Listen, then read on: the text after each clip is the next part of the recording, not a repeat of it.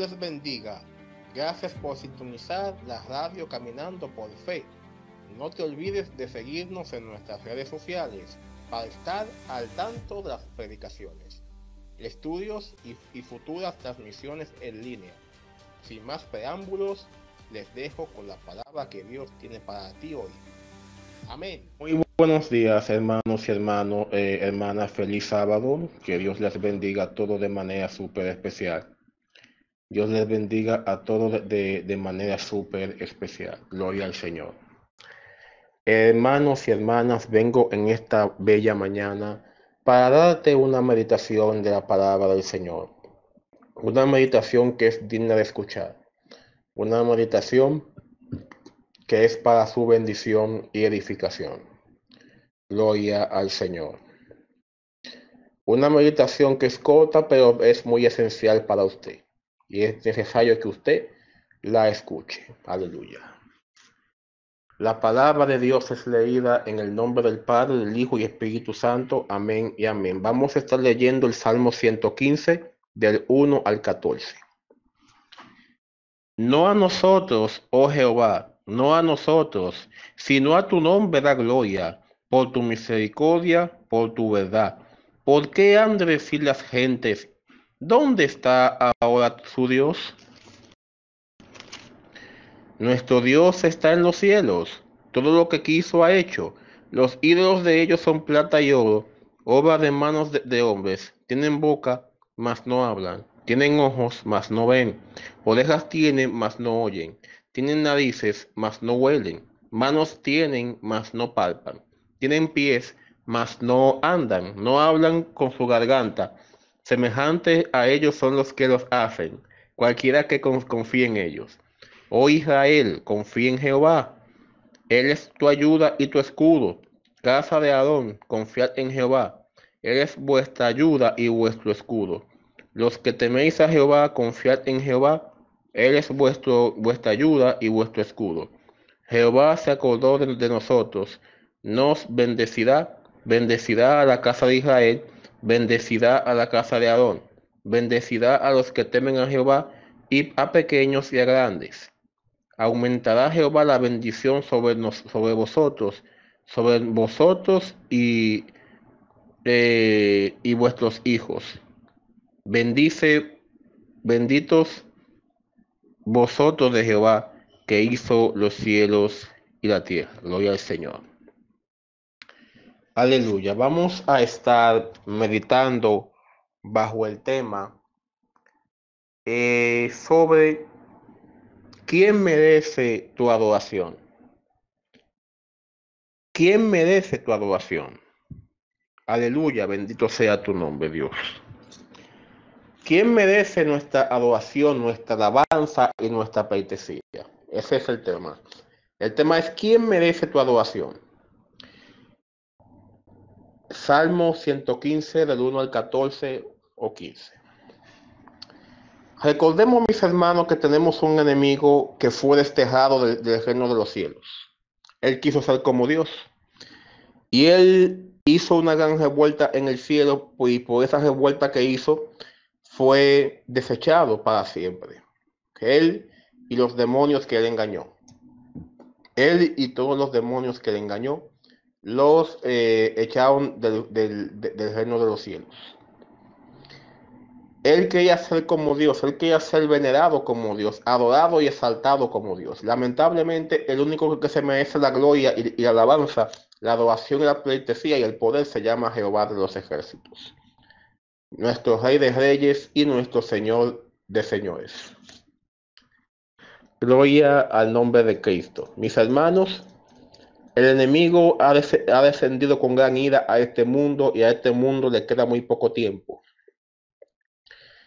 Y el, enemigo eh, eh, por mucho tiempo eh, ha engañado al ser humano con muchas cosas y, una de, esas es la idolatría. La idolatría es uno de los pecados que Dios más aborrece. La idolatría es uno de los pecados que Dios más aborrece. Gloria al, al, al, nombre de Cristo. ¿En qué consiste la idolatría? En la adoración a, otro, a, a, otra cosa aparte de Dios. Cuando nosotros le damos a otras cosas el lugar que tenemos que darle a Dios, eso se llama idolatría. Cuando le damos el primer lugar a, por ejemplo, a cualquier cosa material, como el celular, la televisión, y también a, nuestra pareja o a, los hijos, o otra cosa que, eh, que no sea a Dios, ya eso es idolatría. Aunque en la antigüedad se crearon lo que era muchas estatuas y muchas imágenes que después de, ser creadas les, rendían culto a esas imágenes. Un ejemplo claro ha sido lo que son el sistema de adoración de Egipto, de Roma, de, Grecia, que, fueron naciones monoteístas. una nación monoteísta es una nación que cree en la existencia de diferentes dioses o de diferentes eh, ídolos, que al fin y al cabo son demonios. Son demonios que eh, aparecen en forma quizás híbrida, en forma de, de como si fueran ángeles, como si fueran seres divinos, como si fueran seres, celestiales, cuando sin embargo son eh, los mismos demonios que están intentando engañar a la humanidad. Muchos de esos ídolos o dioses de la antigüedad fueron Moloch, Quemos, Astarot, Diana, que fue adorado por, adorada por los efesios, también el ídolo eh, Dagón, eh, eh, y muchísimas otras cosas, eh, ya entrando a lo que es la mitología griega, lo que fue Eda, eh, Apolo, Zeus, Hades, y todo, y, muchísimas otras cosas, lo que fue también Atenea y esa cosa, fueron ídolos que por mucho tiempo le, rindieron culto y, le rindieron adoraciones también, pero uno de los ídolos que, que, Israel más adoró fue el, el ídolo Baal. Baal. Baal. Este ídolo era un ídolo de, los sidonios. Los Sidón pertenecía ya a lo que era la tierra de Canaán. Glorificado sea el nombre de Cristo. Y, Baal fue uno de, los ídolos que eh, la gente de esta nación, que las personas de esta nación más adoraban. Las personas de esta nación más eh, eh, mejor dicho, fue uno de, los ídolos que, esta nación adoraba. Glorificado sea el nombre de Cristo. Entonces, el pueblo de Israel adoró a, este ídolo y esto y eso trajo mucha maldición y muchos problemas a Israel, ya que eso provocó la ira de Dios y Dios los, los castigó fuertemente por esto. Alabado sea el nombre de Cristo. Vamos a ir a Éxodo capítulo 20, que habla sobre los diez mandamientos, para que ustedes vean que el Señor prohíbe desde el principio rotundamente esta práctica. Gloria al Señor. Porque aparte de esto, quiero decirle, mis hermanos, que la adoración a estos ídolos, la adoración a, esos dioses, viene siendo también una adoración indirecta a Satanás y a los demonios. Gloria al Señor. Cuando la gente adora a, eh, eso de la imagen de la Virgen y, las imágenes de, esos cuadros y de, esa, y, de esos imágenes que también recibe el nombre de santería, están adorando lamentablemente indirectamente al mismo Satanás. Porque el, enemigo quiere que le, rindan culto y que le rindan pertenecía a él de la misma manera que le hacían a Dios. Sin embargo, es aprovechado para, para imitar lo que es el culto a Dios, para que para él recibir gloria, recibir pertenecía, recibir adoración, recibir alabanza.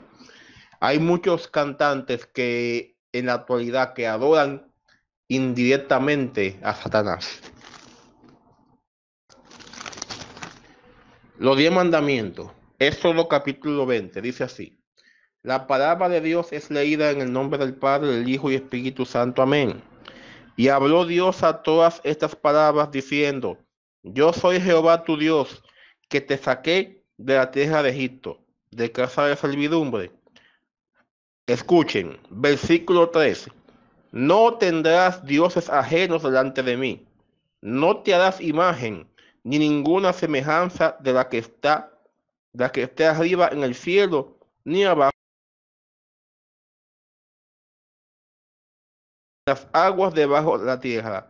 No te inclinarás a ellas, ni las honrarás, porque yo soy Jehová tu Dios, fuerte, celoso, que visito la maldad de los padres sobre los hijos hasta la tercera y cuarta generación de los que me aborrecen. Y hago mi misericordia a millares a los que me aman y guardan mis mandamientos. Glorificado sea el nombre de Cristo. El único Dios es, Jehová de los ejércitos. Él es el, nuestro único Dios, el creador del cielo y de la tierra, el creador de la humanidad y de todo, y de todo lo bueno que existe. Solamente Él se merece nuestra alabanza, nuestra adoración, nuestra pleitesía. El Señor se merece el primer lugar en nuestra vida, ya que por Él respiramos, por su misericordia vemos, por su misericordia comemos, por su misericordia podemos ver días buenos y también días malos también. Gloria al, al, al Señor. Por Él, mis hermanos por Él estamos vivos para la gloria y, la honra de Dios. El Señor cuando nos, nos, envía, nos da una orden, también nos respalda. Glorificado sea el nombre de Cristo. Nos respalda también.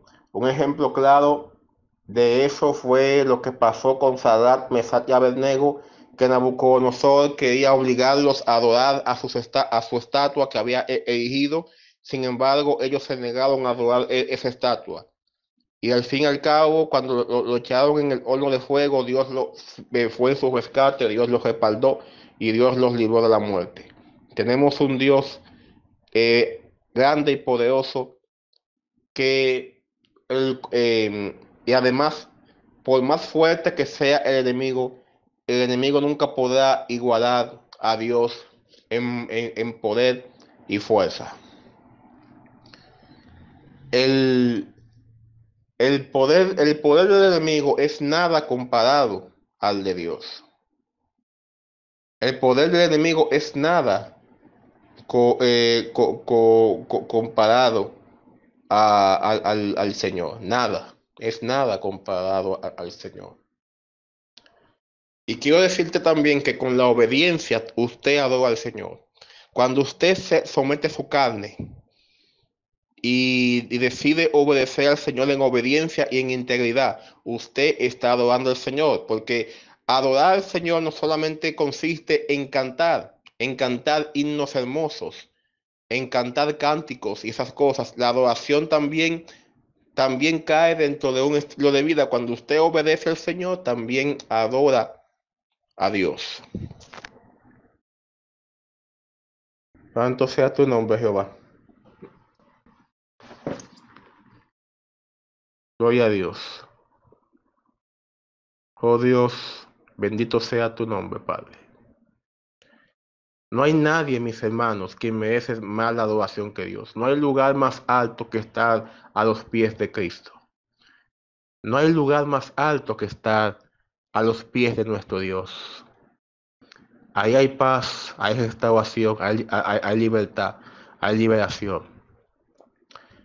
Adorar otra cosa, eh, adorar a algo que no tiene vida es una completa torpeza y estupidez. Lo, eh, todo el que adoraba a los ídolos en esa época fue tenido como insensato podemos verlo como una persona insensata porque adoraron, adoraron a, imágenes que no hablaban, que no veían, que no escuchaban, que no podían andar ni nada. Adoraban a, cosas que no oyen, ni ven, ni entienden. ¿Qué pasa? Que cuando el ser humano hace, esas cosas, los demonios se aprovechan para cegarle los ojos y hacerles creer que esas imágenes les resuelven, le pueden resolver sus problemas. Cuando no es así. Dios es la solución de nuestro problema. Dios es quien se merece tu alabanza y tu adoración. El hombre tampoco se merece alabanzas y adoraciones. Cuando al, hombre cuando lo alaban y lo adoran y, y, también le dan halagos, el hombre tiende a llenarse de orgullo, se infla y eso termina matándolo, eso termina destruyéndolo a sí mismo. Y para terminar, eleva tu alabanza y tu adoración a Dios. Ponle siempre el primer lugar a Dios y, y ríndele culto por medio de tu obediencia y tu sometimiento a la carne. Gracias, mi Señor. Gracias, Hijo, y gracias, Espíritu Santo, por esta meditación. Danos entendimiento, danos sabiduría para poner en práctica la palabra, Señor, y vivirla en espíritu y en verdad. Te lo pedimos, Señor, en el nombre de Jesús, Señor. Ayúdanos a poner en práctica esta palabra, Padre, y también bendice a todo el que escuchó este, esta, esta meditación, Padre. En el nombre poderoso de Jesús. Amén y amén. Aleluya.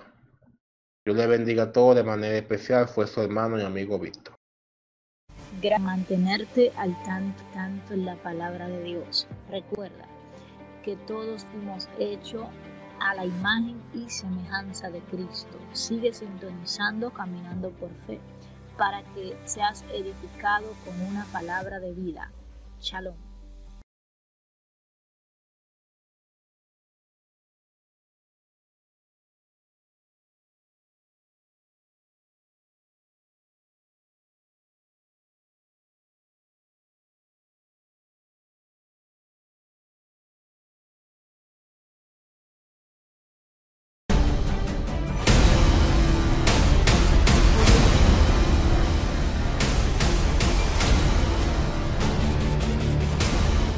Dios les bendiga.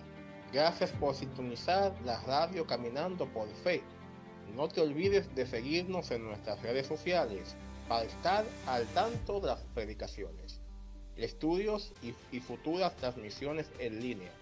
Sin más preámbulos, les dejo con la palabra que Dios tiene para ti hoy. Amén. Santo, santo es el Señor. Santo, santo es el Señor. Mi alma adora y bendice al Señor en esta hora. Eh, vamos a estar dando unas meditación en esta hermosa mañana para que usted sepa lo que vale el plan de Dios en tu vida y lo que Dios quiere hacer contigo para su gloria y para su honra y también para la salvación de tu alma. Gracias le damos al Señor por, esta, por este bello día que nos da y por darnos otra oportunidad de ver día, un día nuevo, respirar, sentir el calor del sol, el frío de la madrugada, ver de nuevo a nuestros vecinos y sentir su amor. Santo sea tu nombre, Jehová. Santo sea el nombre de Cristo, Jehová. Alabado sea Dios. Vamos a Jeremías 1. Vamos a comenzar en Jeremías 1, del 1 al 8. Repito, Jeremías capítulo 1, verso 1 al 8.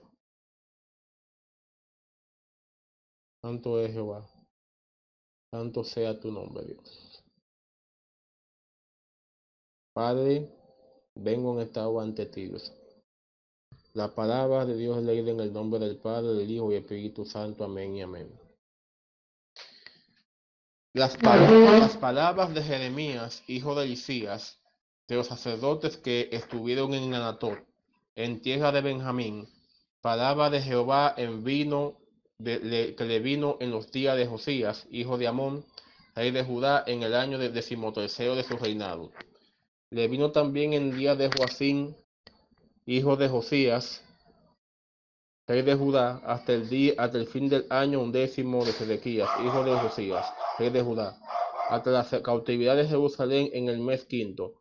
Vino pues palabra de Jehová a mí diciendo, antes que te formase en el vientre te conocí, y antes que naciese te santifiqué, te di por profeta a las naciones. Y yo dije, ah, ah, Señor Jehová, he aquí, no sé hablar, porque soy niño. Y me dijo, Jehová, no digas, soy un niño, porque a todo lo que te envíe irás tú, y dirás todo lo que te mande. No temas delante de ellos, porque contigo estoy para llevarte, dice Jehová. Aleluya, gloria al Señor. Señor, te presento este mensaje, Dios mío. Te presento, Dios mío, este mensaje, Padre Celestial. En esta hora, Dios mío, te pido, te pido en el nombre de Jesús que me guíes, Señor, y ponga las palabras en mi boca. Que no sea yo, Señor, sino que seas tú, Dios mío, para la edificación, Señor, de las personas, Padre Celestial. Te lo pedimos, Señor, en el nombre poderoso de tu Hijo, amado Jesús, Señor. En el nombre de tu Hijo, amado Jesús, Señor, eh, te lo pido, Señor. Alabado sea tu nombre, Señor. Oh Dios, en tus manos está esta meditación, Señor. En el nombre de Jesús, amén y amén. Nuestro tema, el precio del llamado. Repito, el precio del llamado. Aleluya, gloria al Señor. Todo el que ha nacido en este mundo nació con un propósito. Muchos con un propósito de hacer cosas grandes y otros con pequeños propósitos, o sea, hacer cosas pequeñas y simples. Porque antes de la fundación del mundo ya Dios nos, eh, había, ya Dios tenía planes para con nosotros. Ya Dios tenía pensamientos e ideas para con nosotros. Gloria a Dios. Desde la fundación del mundo ya Dios nos conocía a todos. Gloria al nombre de, Cristo. Santo sea el nombre de Dios. Y mucha, el Señor nos llama, nos escoge, nos saca del lodo cenagoso, nos saca de del pecado y, de esa posilga del pecado para limpiarnos, para sanarnos y transformarnos, para Él luego usarnos para su gloria y para su honra y para la salvación nuestra. La Biblia relata muy bien de que la gran mayoría de la gente que, que, que el Señor llamó para su obra, la mayoría presentaron excusas. El primero fue Moisés, Moisés dijo que era muy tartamudo. Al fin y al cabo, él tuvo que hacerlo porque la voluntad de Dios está por encima de, la nuestra. Y, cuando él obedeció, Dios, Dios lo respaldó. Pero cuando Dios nos manda a una obra, Él nos va a respaldar. Y eso está bien comprobado por medio de la Biblia. Moisés dijo que era tartamudo. Sin embargo, ese tartamudo fue el, el hombre que Dios usó para cumplir la promesa que, Dios le hizo a Abraham. Libertó a, a, a, Israel de Egipto para llevarlo hasta Canaán, aunque él no entró, pero al fin y al cabo cumplió su obra. También aquí mismo el mismo Jeremías dice que él era niño, sin embargo el Señor le decía que no diga que, es un niño porque a todo el que él le mande, él iba a ir y también el profeta Isaías. El profeta Isaías decía que él no podía hacerlo porque era muy inmundo de labios. Sin embargo, el Señor, un ángel pasó carbón por su boca y le dijo el ángel, he aquí que tú limpio, que, que, que es limpio desde tu pecado. El Señor cuando te llama, te capacita y te prepara para, para lo que Él va a hacer por lo cual nosotros no podemos meter excusas, no podemos eh, eh, estar diciendo que no podemos hacerlo porque el Señor nos va a respaldar. Alabado sea el nombre de Cristo. La Biblia dice, mas lo vil y menospreciado del mundo ha escogido Dios para avergonzar a lo fuerte y, a lo sabio, para que nadie se jacte. Pero mis hermanos, como ustedes saben, esto no es nada fácil, esto no es nada suave. Si usted tiene llamado de pastor, llamado de profeta o de evangelista o de maestro, no tenga miedo porque el Señor lo va a respaldar. Pero hay que tener en cuenta una cosa y es que cada, cada llamado tiene un requisito. Cada llamado tiene un gran precio. Muchos de esos llamados cuestan muchas lágrimas, cuestan mucho sufrimiento, mucho dolor. Y claro, a nadie le gusta sufrir. A nadie le gusta sufrir ni, ni, ni, ni estar aguantando humilla, humillaciones de nadie. Glorificado sea el, nombre de Cristo.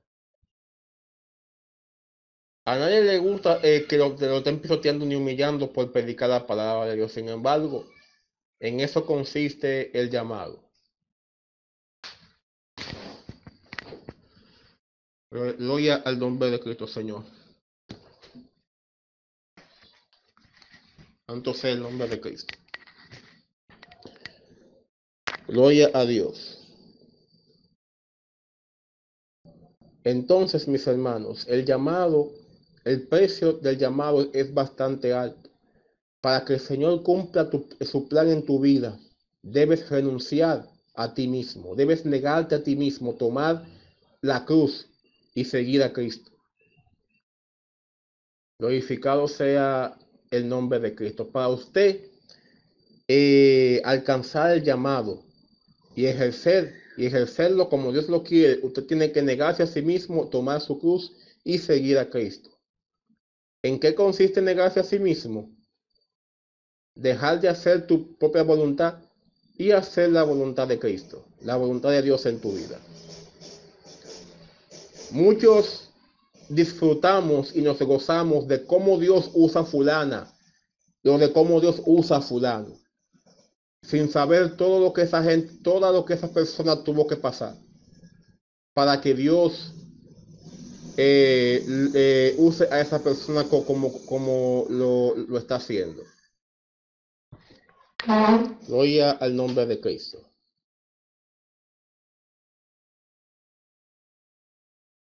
El llamado cuesta, mis hermanos. Esas personas tuvieron que renunciar a todo en su vida para llegar a ese destino. Tuvieron que renunciar a todo en su vida para llegar a, hacia ese destino. Es muy bueno ver las grandes manifestaciones del Espíritu Santo. Es muy bueno ver cómo Dios usa a una persona. Es muy bueno ver cómo esa persona habla lenguas de guerra, tiene revelación, entra al mundo espiritual. Es un buen, predica, predica muy bien, que Dios lo usa con, con dones de sanidad, con reprender demonios y, y de todo. Pero esa persona tuvo que haber pasado por un crisol. Esa persona tuvo que ser probada como el oro.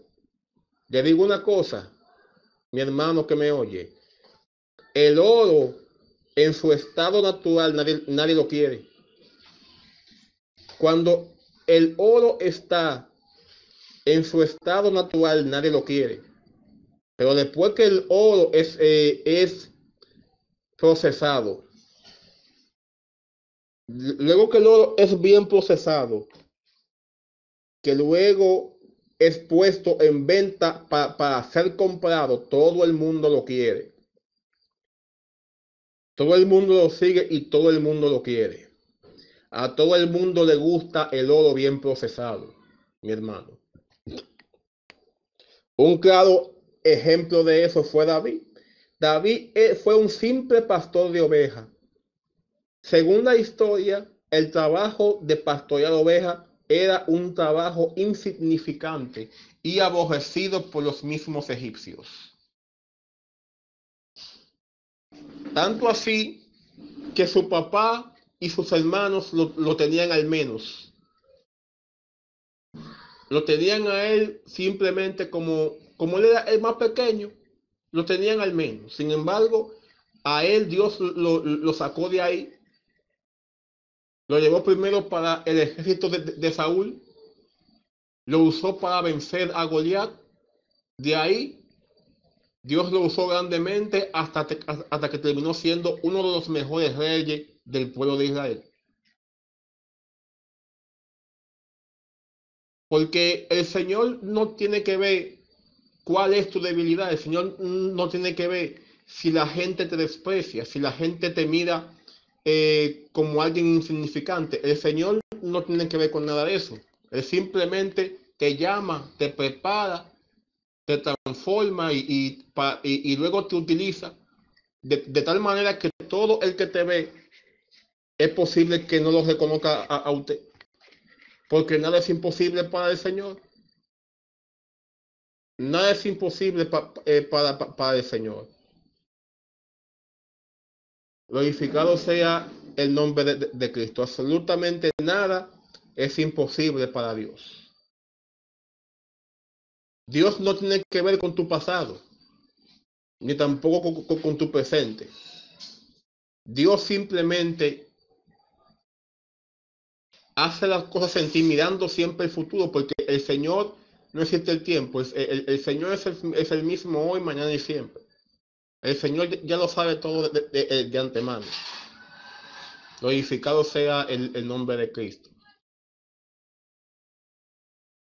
El Señor te va a capacitar para su gloria y para su honra. Así que no tengas miedo y ve ejerciendo tu llamado. Pero, claro, todo a su debido tiempo. Porque lamentablemente ah, eh, yo he escuchado testimonios de personas que le dicen que tú vas a hacer esto, tú vas a ser un evangelista, un pastor, un maestro, y sin tener la preparación suficiente, se eh, eh, comienzan, se lanzan sin tener, sin tener la preparación suficiente, y el, enemigo lo, que hace es que lo agarra y, lo vuelve un, disparate. Aparte de tú saber que tienes el llamado, tienes que también esperar el tiempo de Dios y dejar que Dios te prepare, dejar que Dios te moldee, dejar que Dios te capacite, dejar que Dios te ayude a, madurar. Cuando ya usted tenga la madurez suficiente, entonces usted va a ejercer ese llamado. Son cosas que hay que tomar en cuenta para que usted luego no esté pasando vergüenza. Alabado sea el nombre de Cristo. Y para culminar, mi, hermano y hermana, El llamado de Dios en nuestra vida tiene mucho precio, tiene eh, muchos requisitos, pero no tengamos miedo, neguémonos a eh, lo que hay que hacer es negarse a sí mismo, tomar nuestra cruz y seguir a Cristo. Glorificado sea el nombre de Cristo. Padre, gracias Señor por esta meditación. Padre, ayúdame a, mí y a todo el que escuchó esta meditación, Dios mío, a poner en práctica, Señor. Tu llamado es muy costoso, pero no es imposible de ejercer. Ayúdanos, Señor, a servirte con pasión, Dios mío, para que tú cumpla tu plan y tu propósito en nuestra vida, Señor. Ayúdanos tampoco a no dormirnos en nuestro laurel, Padre, y obedecerte siempre. Pero pedimos, Señor, en el nombre poderoso de Jesús. Gracias, Señor. Gracias Jesús y gracias Espíritu Santo en el nombre de Cristo. Amén y amén. Aleluya. Mantenerte al tanto, tanto en la palabra de Dios. Recuerda que todos hemos hecho a la imagen y semejanza de Cristo. Sigue sintonizando, caminando por fe, para que seas edificado con una palabra de vida. Shalom.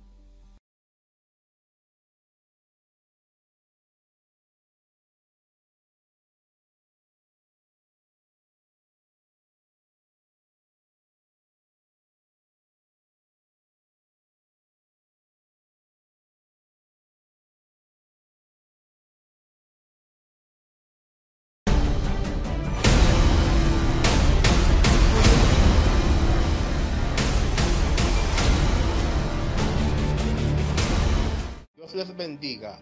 Gracias por sintonizar la radio Caminando por Fe. No te olvides de seguirnos en nuestras redes sociales para estar al tanto de las predicaciones, estudios y, y futuras transmisiones en línea. Sin más preámbulos, les dejo con la palabra que Dios tiene para ti hoy. Amén. Gloria al Señor. Muy buenos días, hermanos y hermanas. Que Dios les bendiga todo de manera súper especial. Le habla su hermano y amigo Víctor Alexander. Y vengo en esta mañana para predicarte un tema especial, una buena meditación para comenzar este viernes. Como dicen por ahí, hoy es viernes y el cuerpo lo, sabe, pero eso no cabe aquí.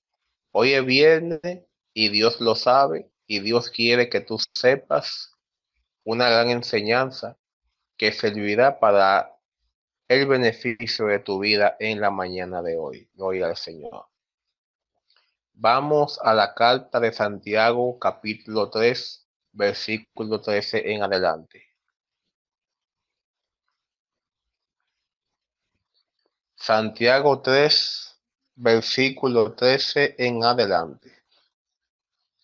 Aleluya. Gloria a Dios. Santiago 3, versículo 13 en adelante. Bien, aquí vamos. Gloria al Señor. ¿Quién es sabio y entendido entre vosotros? Muestre por la buena conducta sus obras en sabia mansedumbre. Pero si tenéis celos amargos y contención en vuestro corazón, no jactéis ni mintáis contra la verdad, porque esta sabiduría no es la que defiende de lo alto, sino terrenal, animal, diabólica.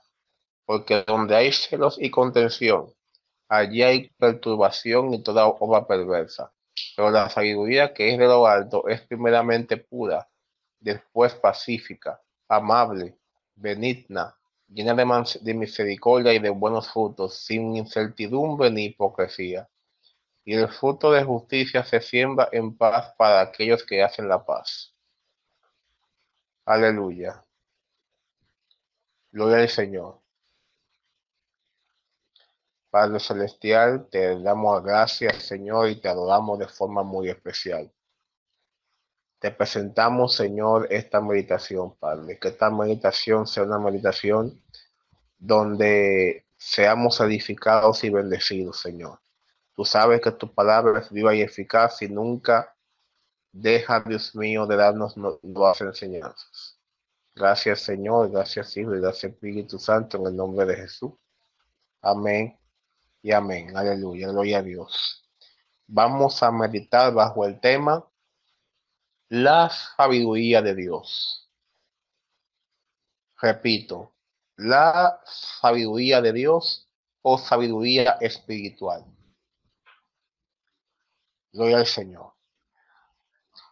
La Biblia dice que los hijos de las tinieblas son más sagaces que los hijos de la luz por cuanto y porque la sabiduría de los humana, porque los, los hijos de las tinieblas o hijos o criaturas de Dios o personas inconversas son más sagaces que nosotros a veces porque su sabiduría es más terrenal, es más animal y más diabólica.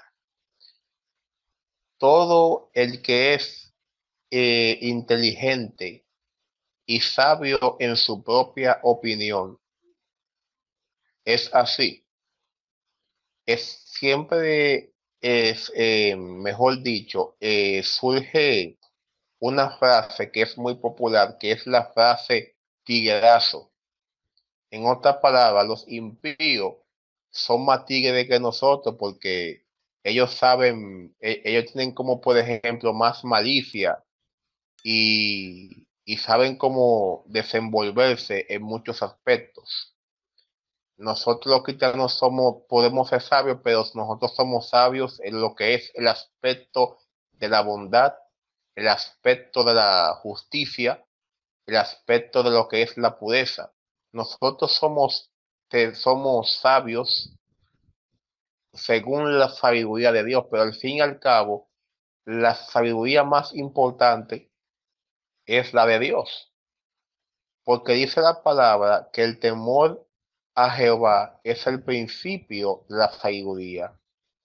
Repito, el temor a Jehová es el principio de la sabiduría, por lo cual usted como cristiano no puede sentirse mal, no debe sentirse al menos porque quizá usted vea que un impío o un inconverso sea más hábil o sea más vivo que usted.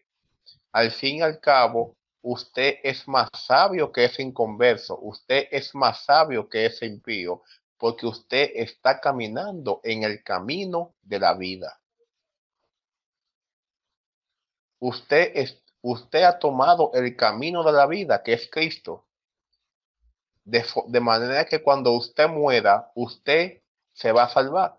Sin embargo, cuando un, el, impío muere, por más sabio que, que, que haya sido, por más inteligente, por más tigre que, que, haya sido o, por más hábil mentalmente que haya sido, lamentablemente se va a perder porque vivió una vida fuera de, de la gracia de Dios, una vida fuera de la voluntad de Dios.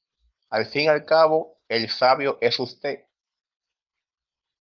Al fin y al cabo, el que es sabio es aquel que, que, vive una vida dentro de la voluntad de Dios.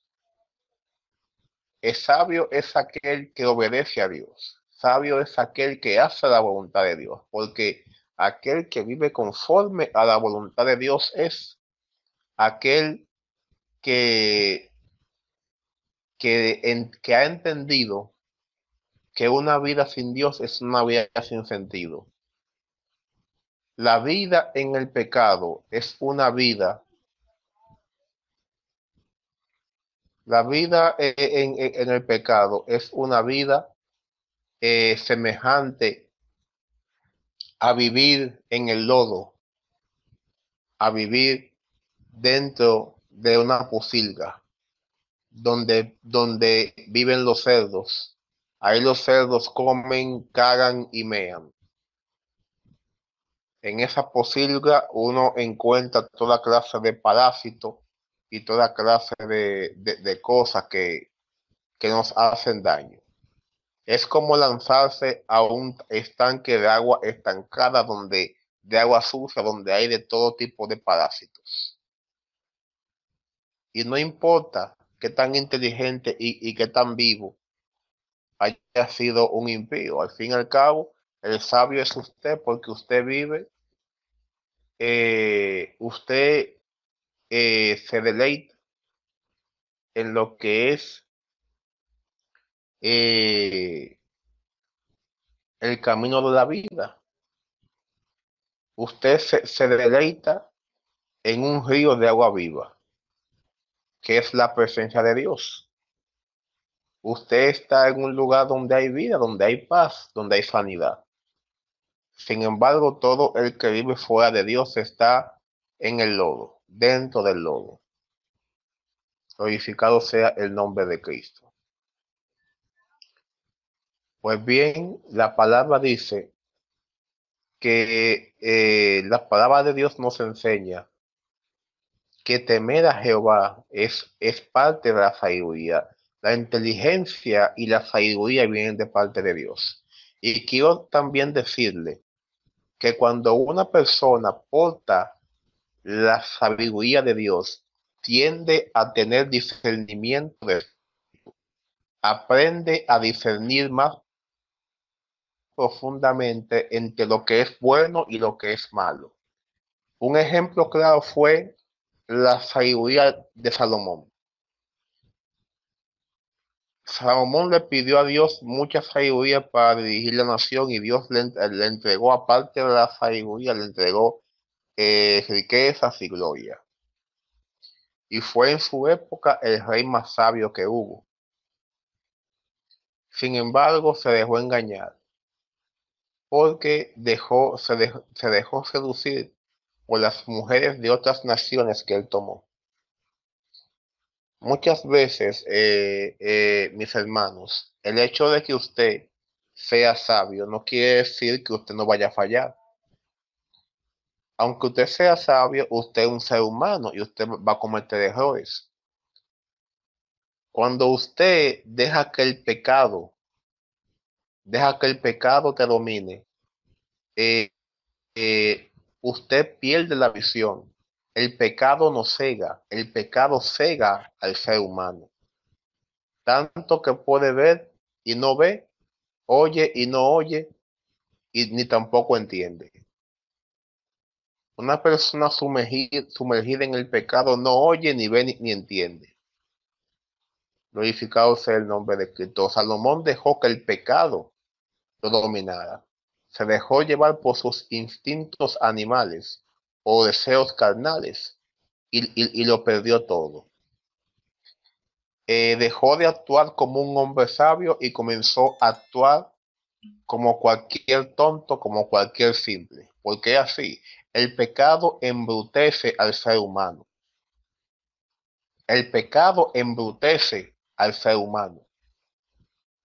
No hay una cosa que más embrutezca al ser humano que, el pecado.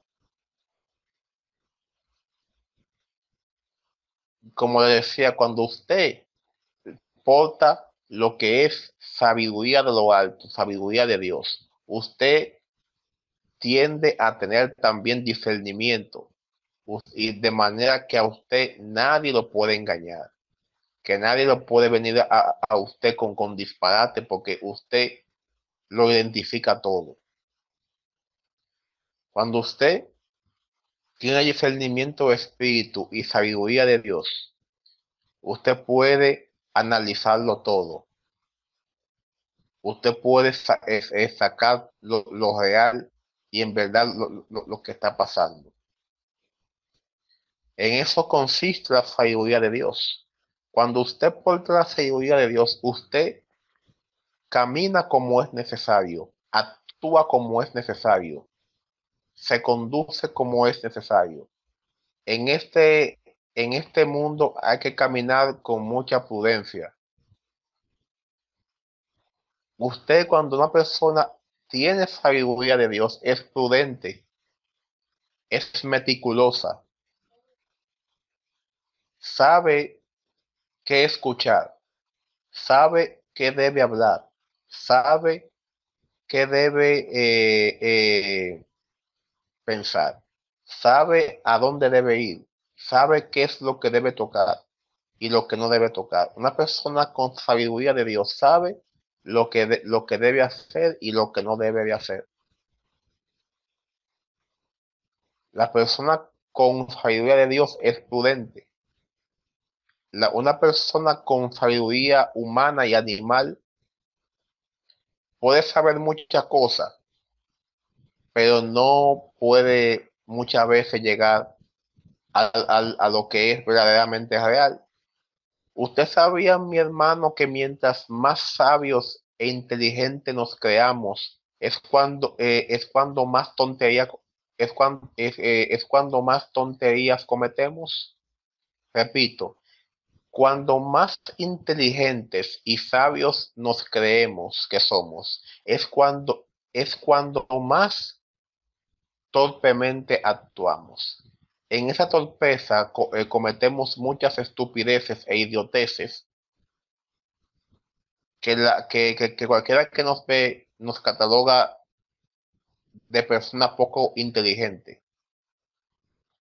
Por ejemplo, ese antiguo científico que ya murió, que era estilo, que era apellido Hawkins, él decía que Dios no existe. Él era, él era tenido como una de las personas más inteligentes que había en este mundo. Sin embargo, él decía que Dios no, existía. Porque se, y porque según sus teorías, según sus análisis, él podía decir que Dios no existía. ¿Ve? Él siendo reconocido como el hombre más inteligente y sabio del mundo, llegó a, llegó a tener a una conclusión bastante, estu bastante tonta que no tenía ningún sentido.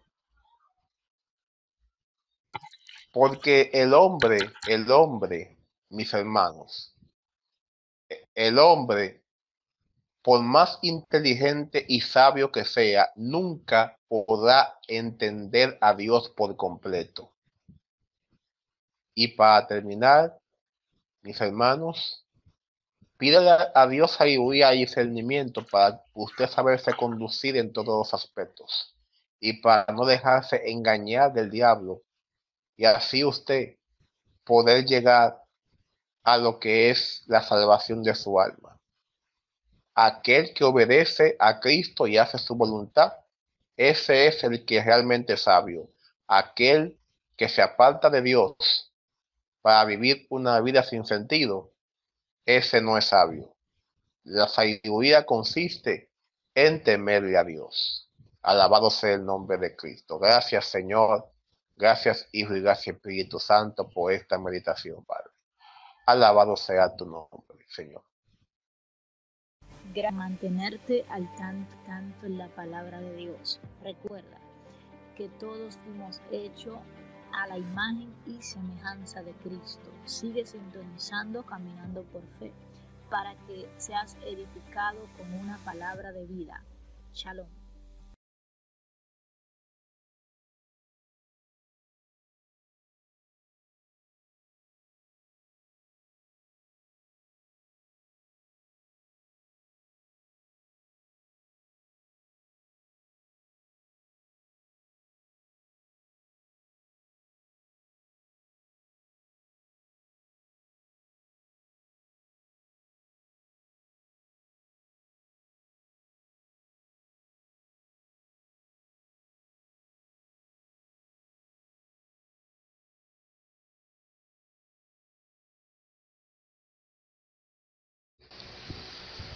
Alabado sea el nombre de Cristo. Muy buenos días, amigos y hermanos. Hoy tenemos una meditación para usted, para su bendición y edificación. Es muy bueno siempre comenzar el día escuchando la palabra de Dios. Vamos a presentar esta meditación.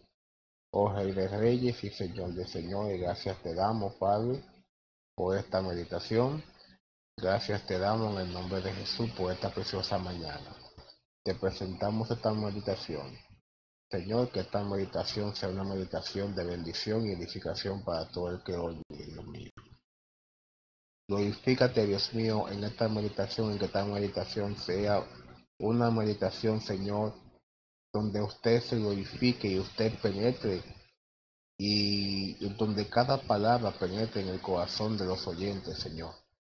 Y sea y, y dé su fruto, Dios mío. Dé su fruto, Señor, a su tiempo, Señor. Lo pedimos en el nombre de Jesús. Usa, Padre, a mi hermanita de manera especial, como usted sabe hacerlo, Señor. Lo pedimos en el nombre de Jesús. Gracias, Padre, gracias, Hijo gracias, Espíritu Santo. Con todos nosotros, nuestra hermana Esther Paredes. Amén, bendito sea el nombre de Jesús. Vamos a estar yendo rápidamente a lo que es las Santas Escrituras.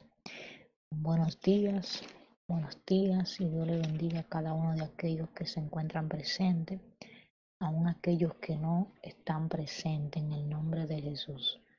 Vamos a estar yendo rápidamente al libro de Juan en su capítulo 4, verso 10. Repito, la carta de Juan, Juan 4, 10. Leemos bajo comunión del Padre, Hijo y Espíritu Santo. Amén. Bendito sea el nombre de Jesús.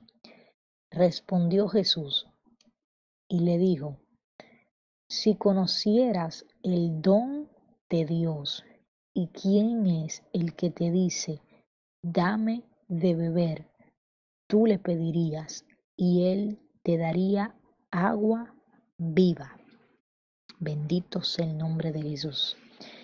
Vamos a estar dándole gracias al Señor por sus santas palabras.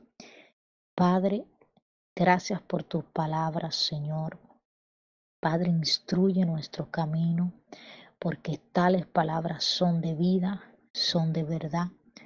Ayúdanos a guardar cada una de tus palabras en la tabla de nuestro corazón. Ayúdanos a no menguar, ayúdanos a permanecer, a resistir y ayúdanos sobre todo, Dios, a reconocer. En el nombre de Jesús, toma el control, habla a tu pueblo conforme a tu voluntad, Dios. Te lo pido en el nombre poderoso de Jesús. Amén. Bendito sea el nombre de Dios. Donde acabamos de leer, bendito Dios, aleluya. Cuando Jesús parte rumbo a lo que es Galilea, Jesús se encuentra con una mujer samaritana, la cual esta mujer, la, la palabra de Dios relata, de que esta era una mujer el cual tenía más de una persona en su vida, lo que en la actualidad se conoce como el proverbista aconsejaba mujer extraña, aquellas mujeres extrañas las que buscan saciar los deseos de la carne, aquellas mujeres extrañas las cuales codician con la mirada y perturban con el caminar. Aquellas mujeres extrañas las cuales visten de forma provocativa y lujuriosa, aquellas las cuales no tienen pudor, no tienen vergüenza de acostarse y hacer como Jesús habló en Apocalipsis, de que tales permiten de que se, aún los hijos de Dios sean puestos en acusación de este espíritu inmundo Jezabel, las cuales se acuestan con este espíritu inmundo. Entonces las mujeres extrañas son las solicitadas, son las que en la actualidad se reconoce como las prosenetas. Amén. Bendito sea el nombre de Jesús. Aquellas que brindan un servicio por causa de tal vez necesidad, por causa de avaricia, por causa de muchas fuentes pero el punto es que brindan un servicio sexual, algo que la Biblia juzga, algo que la Biblia condena, como adulterio, puede ser fornicación, pero el punto es que se está dando lugar propiamente a lo que es el pecado. Amén. Esta mujer, cuando Jesús se encuentra con ella en el camino, ella se encontraba en el pozo, aquel pozo que Jacob había fundado, había puesto de parte de Dios en este lugar. Cuando Cristo se acerca a ella, Cristo realmente no le pidió agua física, Cristo le estaba hablando de manera espiritual, porque si Cristo hubiese tenido lo que es hambre o sed, en este caso porque él manda a los discípulos a buscar algo para comer. Pero inmediatamente los discípulos, dice la palabra en el verso 34, dice que Jesús les dice a los discípulos, mi comida es que haga la voluntad del que me envió, o sea, del que me envió, y que acaben mi obra. Es decir, que Cristo no estaba hablando de un hambre física, sino de un hambre espiritual. Cuando Cristo le dice a la samaritana, dame de beber, Cristo le está preguntando a la samaritana, ya en lo espiritual, dame lo que tienes para yo purificar con lo que tengo lo que tienes, para que tu agua, el agua sucia que tú tienes, donde habla el libro de Santiago, personas que brotan dos aguas, dulce y amarga. Esa agua sucia que tú tienes, yo la voy a transformar con la mía. Yo voy a purificar. No sé si ustedes conocen el método de purificación, donde se le echan algunos tipos de químicos para que el agua sea potable. En este caso, Cristo le estaba diciendo, yo tengo los químicos, yo tengo el secreto para que el agua que tú tienes, que no se puede tomar, yo puedo tomar esa agua y hacerla potable, hacer de esa agua salada, hacer agua dulce. Bendito sea el nombre de Jesús.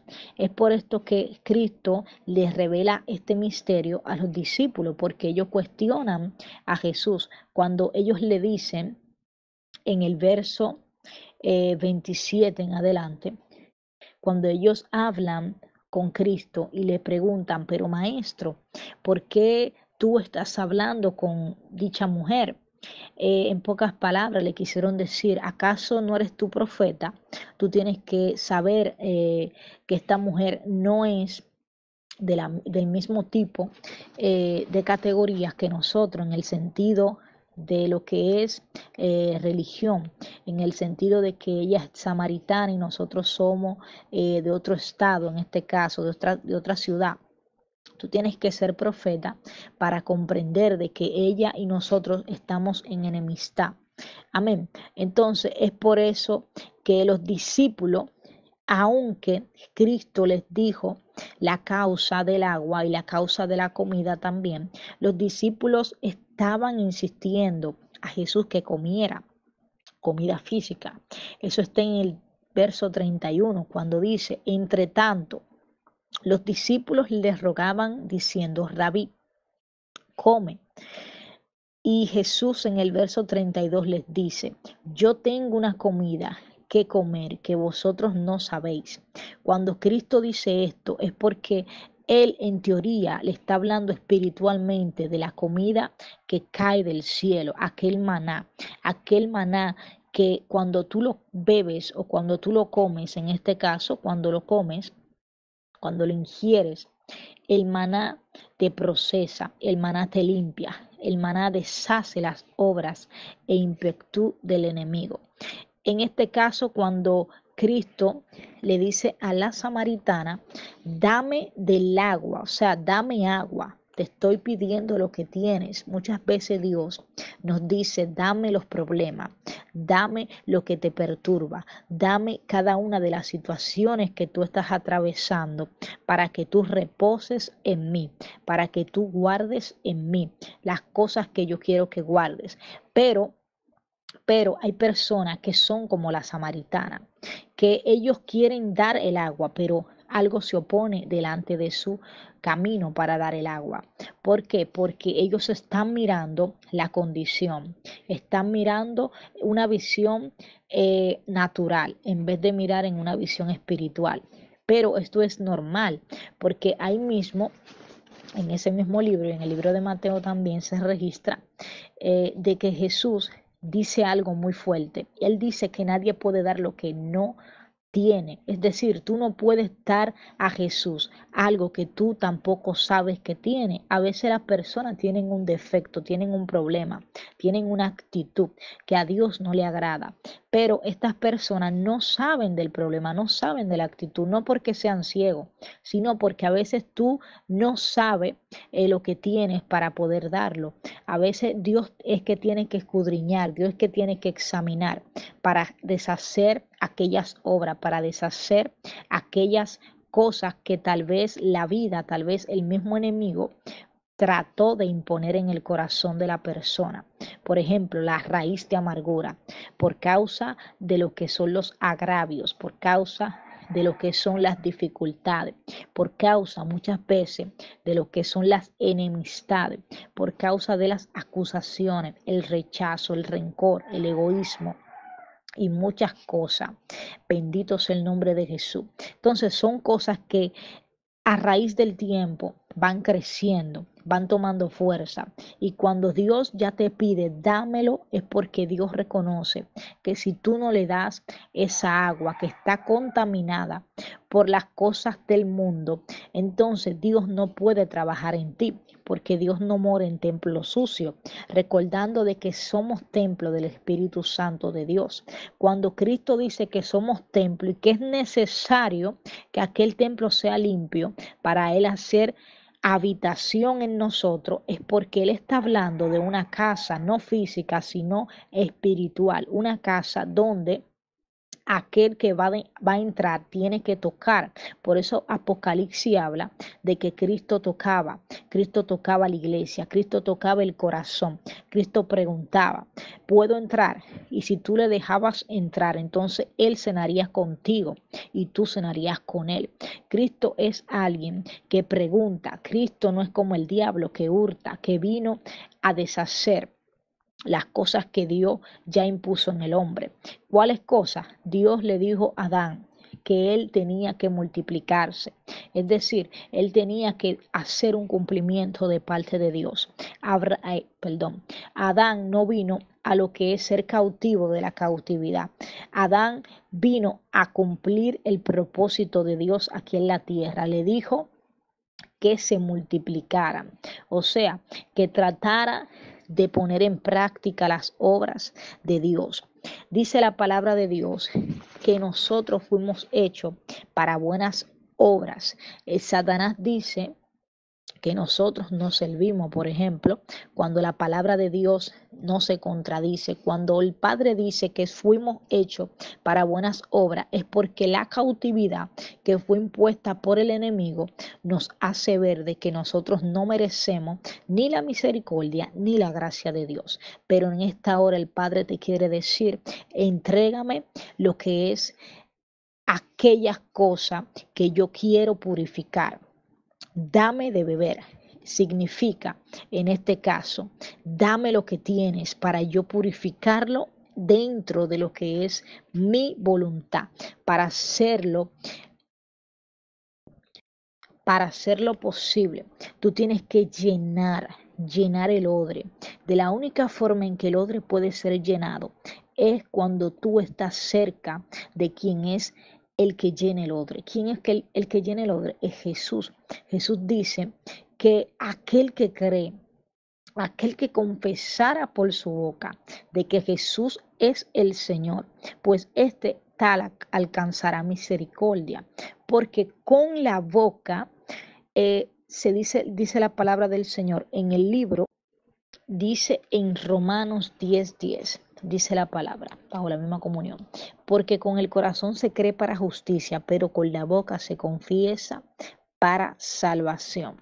Más en el 11 dice, pues las escrituras dice, todo aquel que en él creyere no será avergonzado. Es decir, que cuando el diablo te señala, si tú confiesas con tu boca de que Cristo fue levantado de entre los muertos, de que Cristo es, es el Hijo de Dios, de que Cristo es la única fuente de vida que te puede llenar, te puede, te puede dar gozo, que es la única fuente que puede mejorar tu impetu, o sea, tu forma. Es la única fuente que puede cambiar el caos en bien. Cuando tú reconoces de que Cristo es el que sabe de los tiempos, de que Cristo es el único que puede cambiar la situación. Es cuando Cristo se acerca a ti y te dice repetidamente, como le dijo a la samaritana, pues bien has dicho, cuando tú reconoces la verdad en Cristo Jesús, cuando tú no escondes eh, las consecuencias, cuando tú sabes el pecado, cuando tú reconoces lo que estás haciendo mal en Dios, cuando tú le dices, Señor, es verdad, yo hice esto mal, es verdad, yo lo hice mal, tú tengo esta actitud, de verdad tengo una mala actitud, necesito que me ayude, necesito que tú me cambies, me transforme, me ayudes a mejorar, a superar ciertas situaciones para que mi corazón no guarde, para que mi corazón no retenga las cosas malas y altimañas que hace el diablo, para ocasionarme que yo pierda la salvación. Bendito sea el nombre de Jesús. Es por eso que hoy el Padre te dice, llena el odre. ¿De qué estás llenando el odre? Recuerda que la lámpara de los ojos, la Biblia dice que es, no dice que es la boca, no dice que es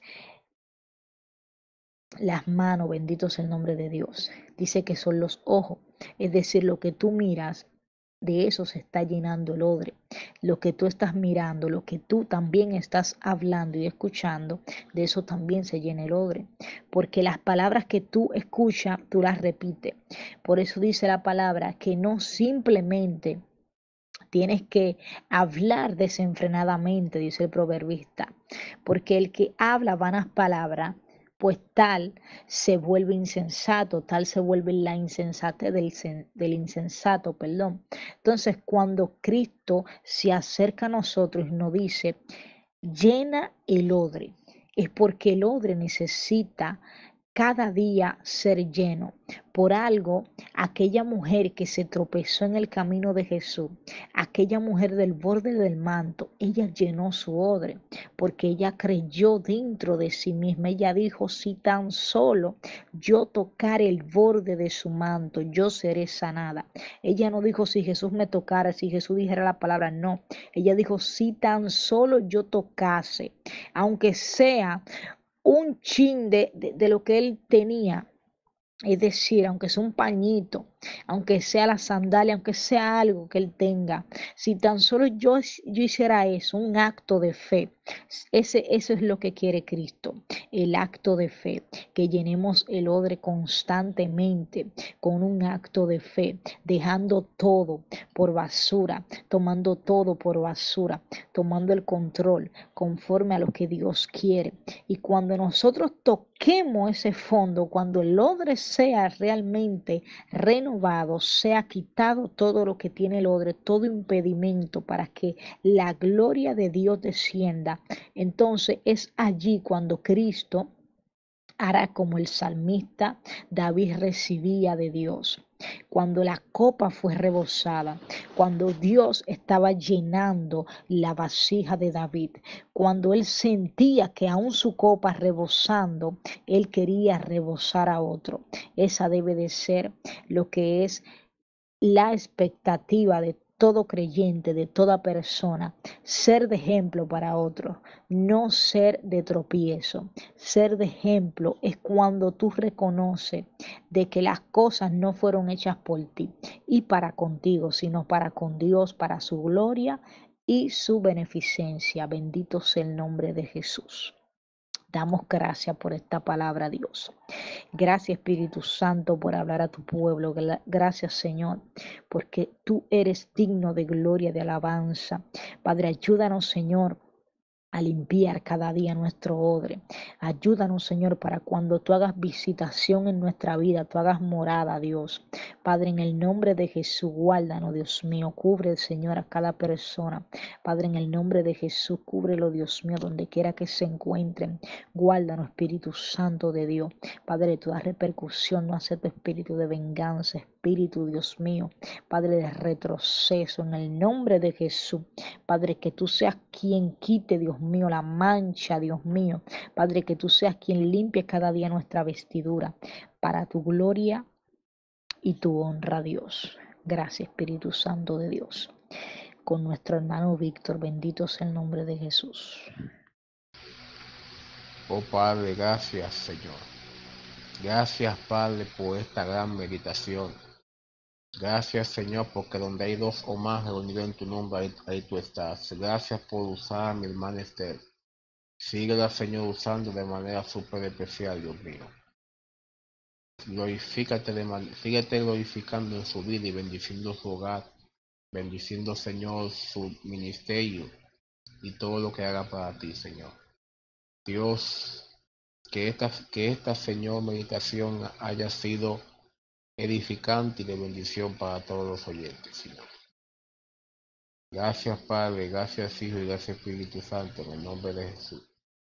Amén y amén. Aleluya. Que tengan un feliz resto del día.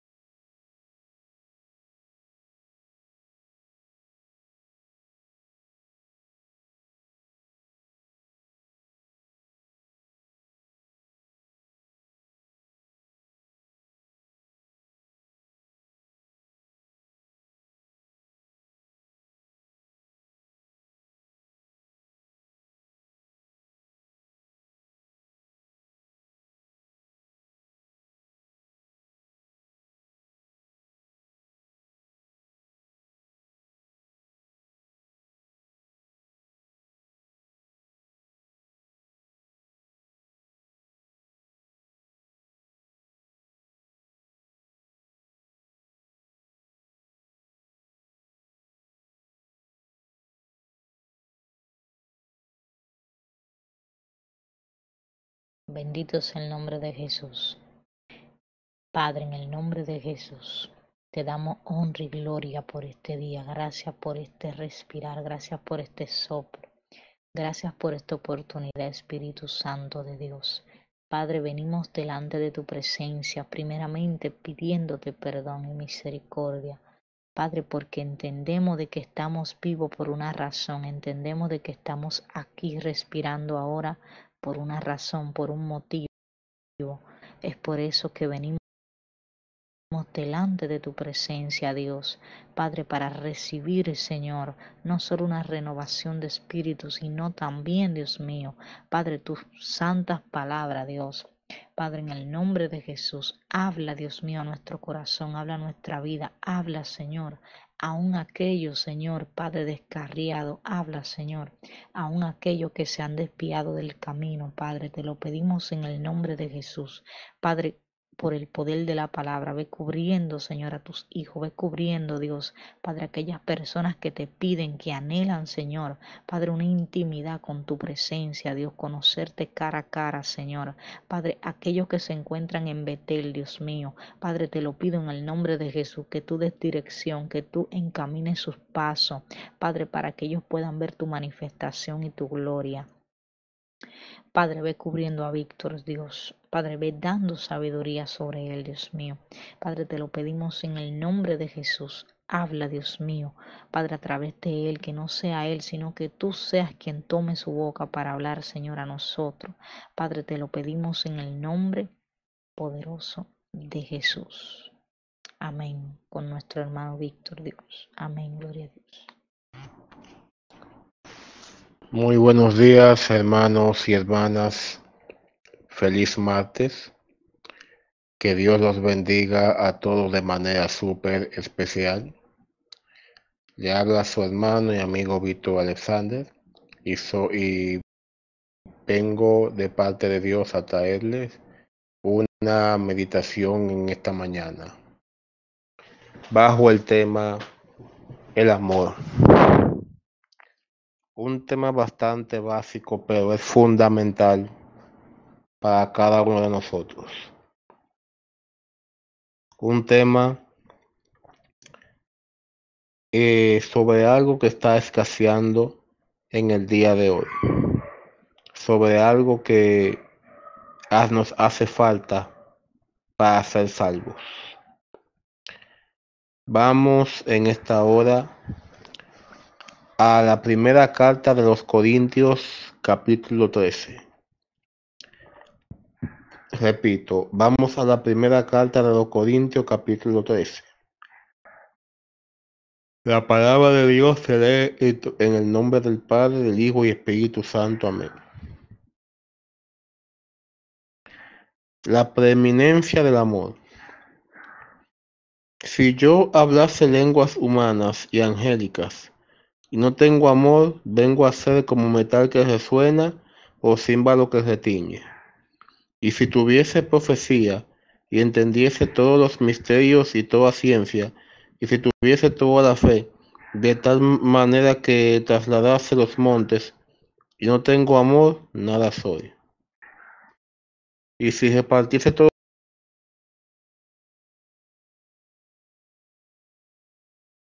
bienes para dar de, comer a los pobres, y si entregase mi, mi cuerpo para ser quemado, no tengo amor, de nada me sirve. El amor es sufrido, es benigno. El amor no tiene envidia, el amor no es jactancioso, no, es, no se envanece.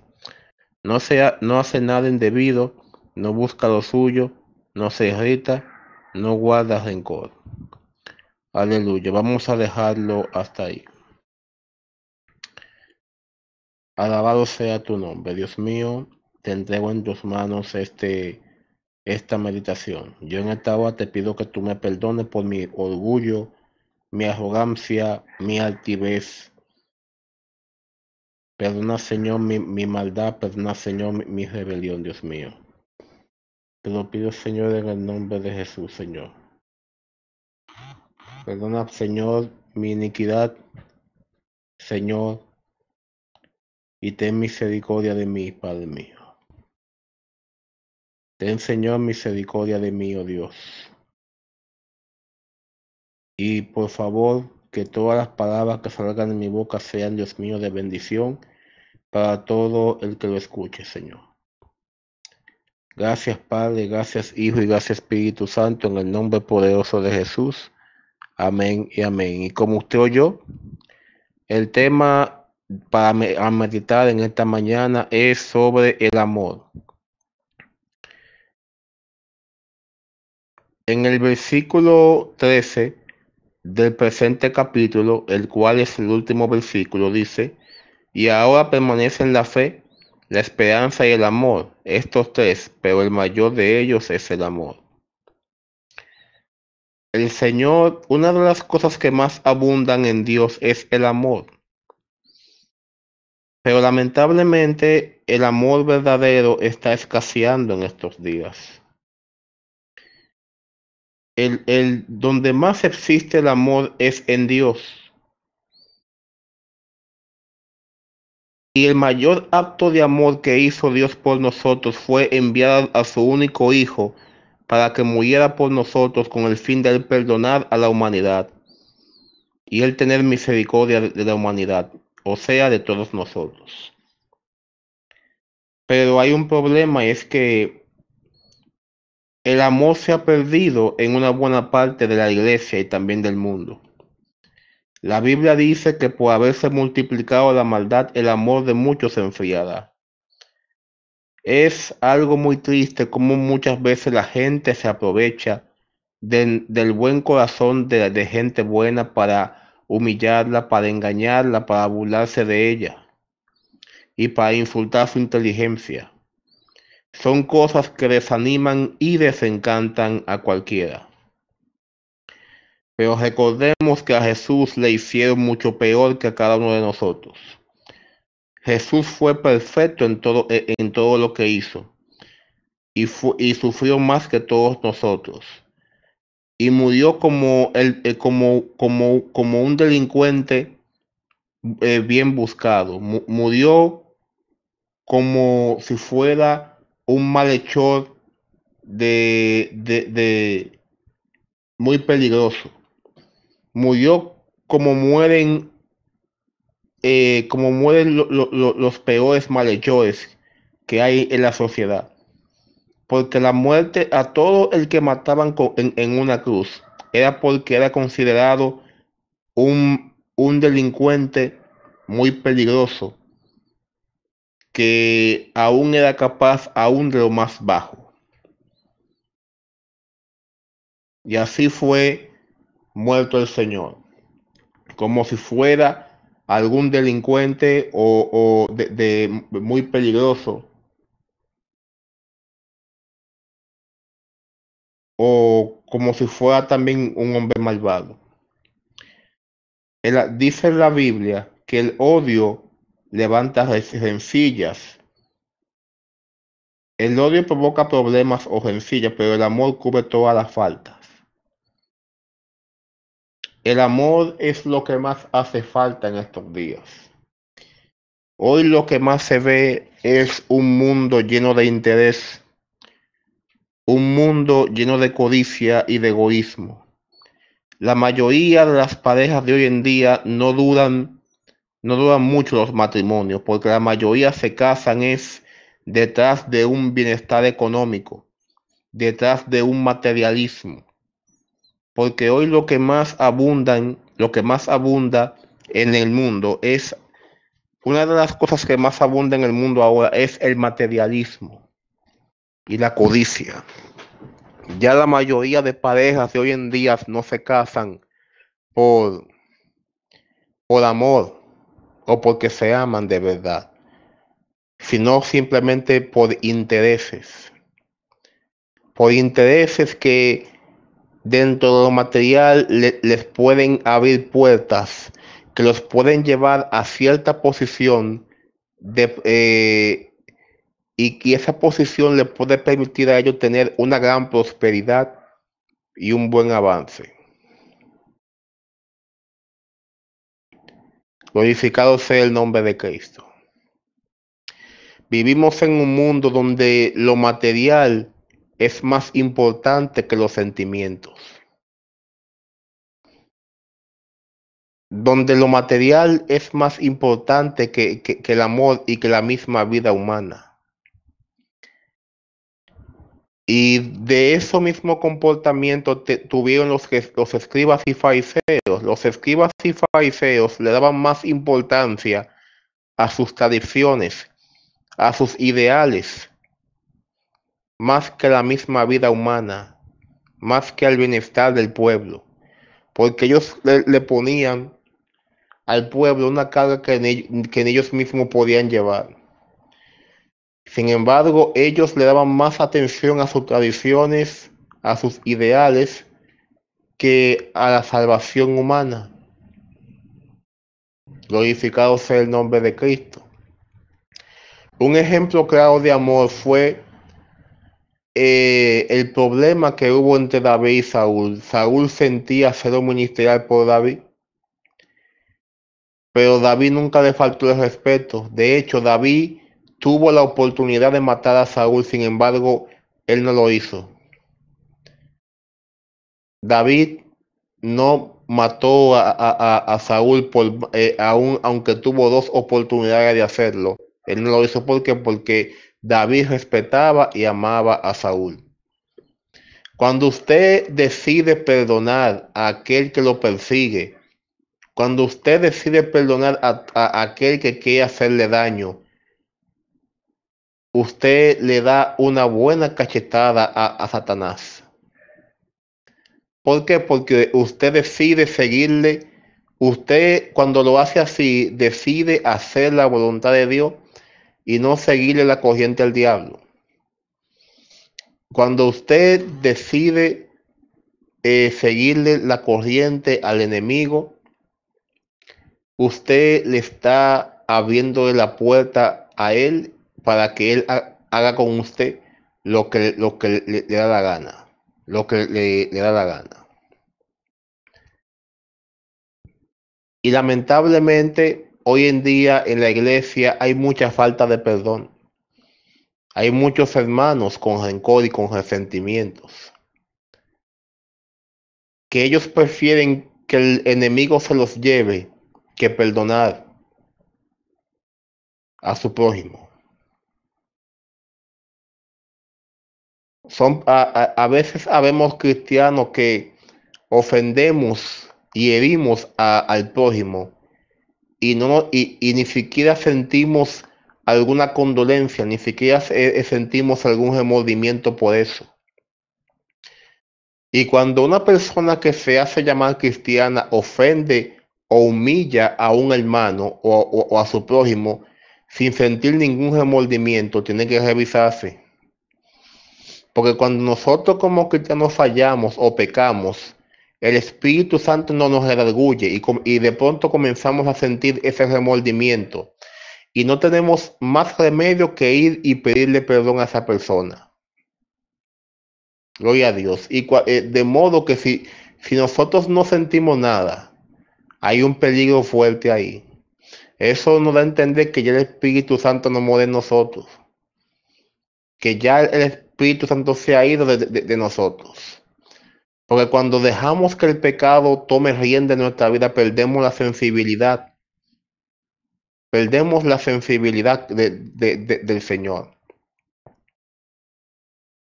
Cuando comenzamos a darle mucha mente al daño que nos hacen, eso crea en nosotros raíces de amarguras. Raíces de amargura acompañadas de muchos resentimientos y rencores, y eso da lugar al odio. Dios no habita donde hay, donde hay odio por el prójimo. Entonces, eh, los dos primeros mandamientos tratan sobre el amor. Amarás al Señor tuyo con toda tu alma, con todo tu corazón, con todas tus fuerzas y con toda tu mente. Y amarás a tu prójimo como a ti mismo. O sea, la ley y los mandamientos y los profetas se resumen en esos dos mandamientos que consisten en el amor. En el amor. El amor es el combustible de todo. Cuando uno no hace las cosas eh, eh, con amor, eh, lo hace como si uno no estuviera haciendo nada. Cuando uno hace la cosa con amor, aunque no le haya quedado muy perfecto, al menos, al, al, menos algo queda bien, algo queda bien hecho. ¿Por qué? Porque lo hizo con amor. Lo hizo con, con amor y, y compasión. Glorificado sea el nombre de Cristo.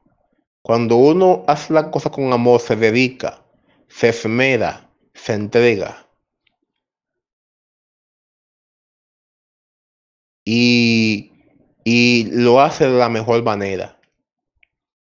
No hay una mejor cosa que algo hecho, eh, que algo hecho con, con, amor. Glorificado sea el nombre de Cristo. Entonces, ¿de qué nos vale predicar el Evangelio y decir, y decir que somos cristianos si no vivimos y practicamos el amor? Glorificado sea Dios. ¿A dónde vamos a parar si, eh, si no amamos al prójimo? Si usted odia a su hermano, si usted, la Biblia dice, en la carta de primera de Juan, dice, gloria a Dios, en la primera carta de Juan,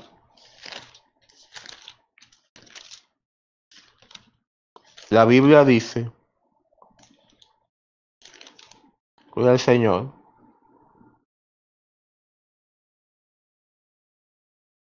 aleluya.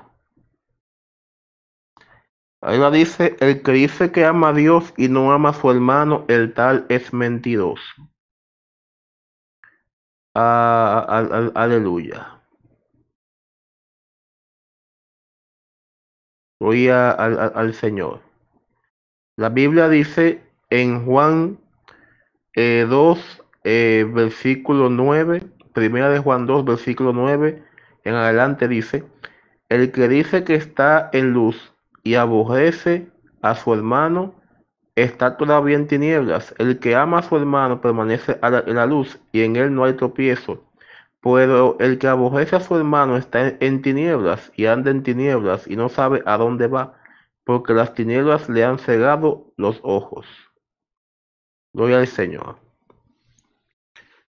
No podemos decir que estamos con el Señor y que amamos a Dios si aborrecemos a nuestro prójimo. No, deje, no dejemos que el odio y, la, y, y, y el rencor y el resentimiento nos dominen. Hagamos las cosas con amor para el Señor. Hagamos las cosas eh, con agrado, con entrega y, compasión. Que el amor abunde entre nosotros. A Satanás le molesta ver a la, a la iglesia unida en amor. Y es por eso que por muchos años ha intentado destruir a la iglesia y hacer que la iglesia se destruya a sí mismo. Hoy en día hay, hay, un espíritu de tiradera, un espíritu de, de conflicto entre muchos hermanos, de manera que ya no se está viviendo ya un evangelio de amor, sino un evangelio de odio, donde los hermanos se tiran el uno al otro, donde se difaman el uno al otro, donde se critican y se murmuran el uno al otro. Eso no es lo que Dios quiere. El Señor quiere que nos amemos los unos a los otros, que nos perdonemos los unos a los otros, que nos sobrellevemos los unos a los otros, que nos soportemos los unos a, los otros. Eso es lo que Dios quiere. Dios no quiere que, que, tomemos venganza los unos con los otros, sino que también eh, nos perdonemos. Dejemos de seguirle la corriente al enemigo, que el enemigo lo que quiere es destruirnos y ya. Y para terminar, pidámosles al Señor que nos llene más de su amor, porque el amor, el, el amor es una de las cosas es una de las características que, que más sentido le, da la vida. Es una de las características que más no, el que más significado tiene.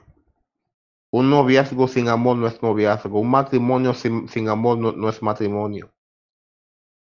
Nada sin amor vale la pena. Gloria a Dios. Alabado sea tu nombre. Gracias, Señor, por esta meditación. Ayúdanos a poner en práctica, Dios mío, esta meditación y hacerlo, Padre, con amor y, con justicia. Y hacerlo, Padre Celestial, con entrega, Señor. Bendice a todo el que escuchó esta misión, Dios mío, y llévanos para cada día más de tu sagrado y bendito amor, Señor. Ayúdanos, Señor, a no permitir que el odio, el orgullo y, y el, y, y se de nosotros, Señor. Te lo pido en el nombre de Jesús, Señor. Gracias, Padre. Gracias, Hijo y gracias, Espíritu Santo, en el nombre de Jesús. Amén y amén. Aleluya. En gloria sea el nombre de Jesús. Padre, ve tomando el control, Espíritu de Dios. Padre, a cada persona que esté transitando, Dios, a cada persona que vaya a un Señor. Padre, a trasladarse a algún lugar en el nombre de Jesús, cubriéndolo, Señor, de todo espíritu de accidente, Dios. Padre, te lo pedimos en el nombre de Jesús. Ayúdanos a cultivar el amor. Ayúdanos, Padre, a mantenernos en tu presencia.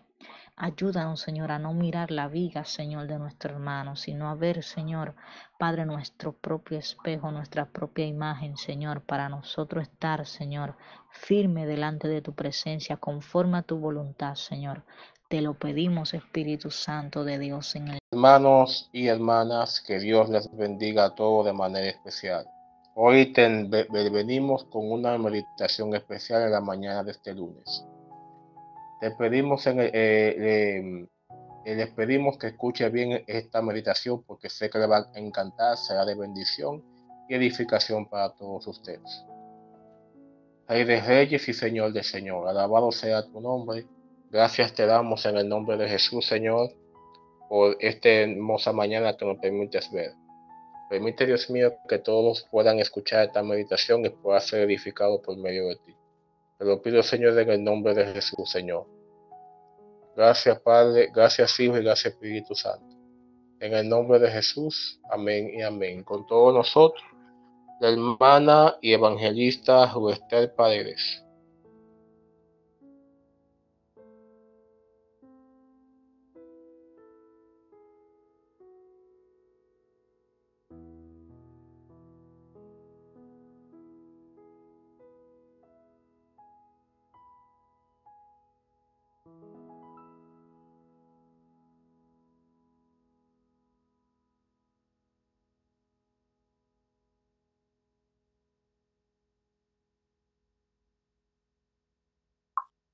Vamos a estar leyendo a la altura de Juan 5, 4. Amén. Leemos bajo comunión del Padre y del Espíritu Santo. Amén. Gloria sea el nombre de Jesús.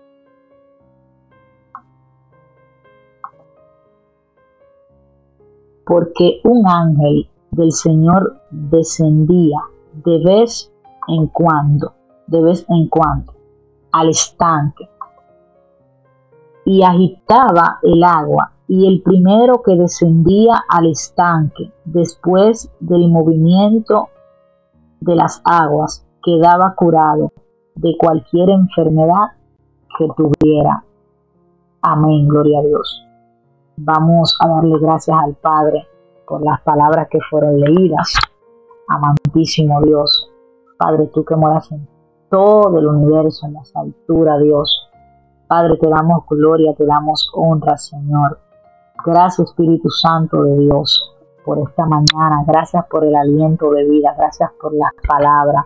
Gracias aún, Señor, por lo que no entendemos, por lo que ha pasado, por lo que aún comprendemos, Dios mío, que es necesario para con nuestra vida.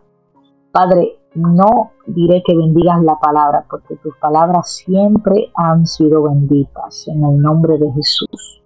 Es por esto, Señor, Padre, que me encomiendo delante de ti en esta hora, para que tú seas tomando el control, para que tú seas quien esté hablando a este pueblo.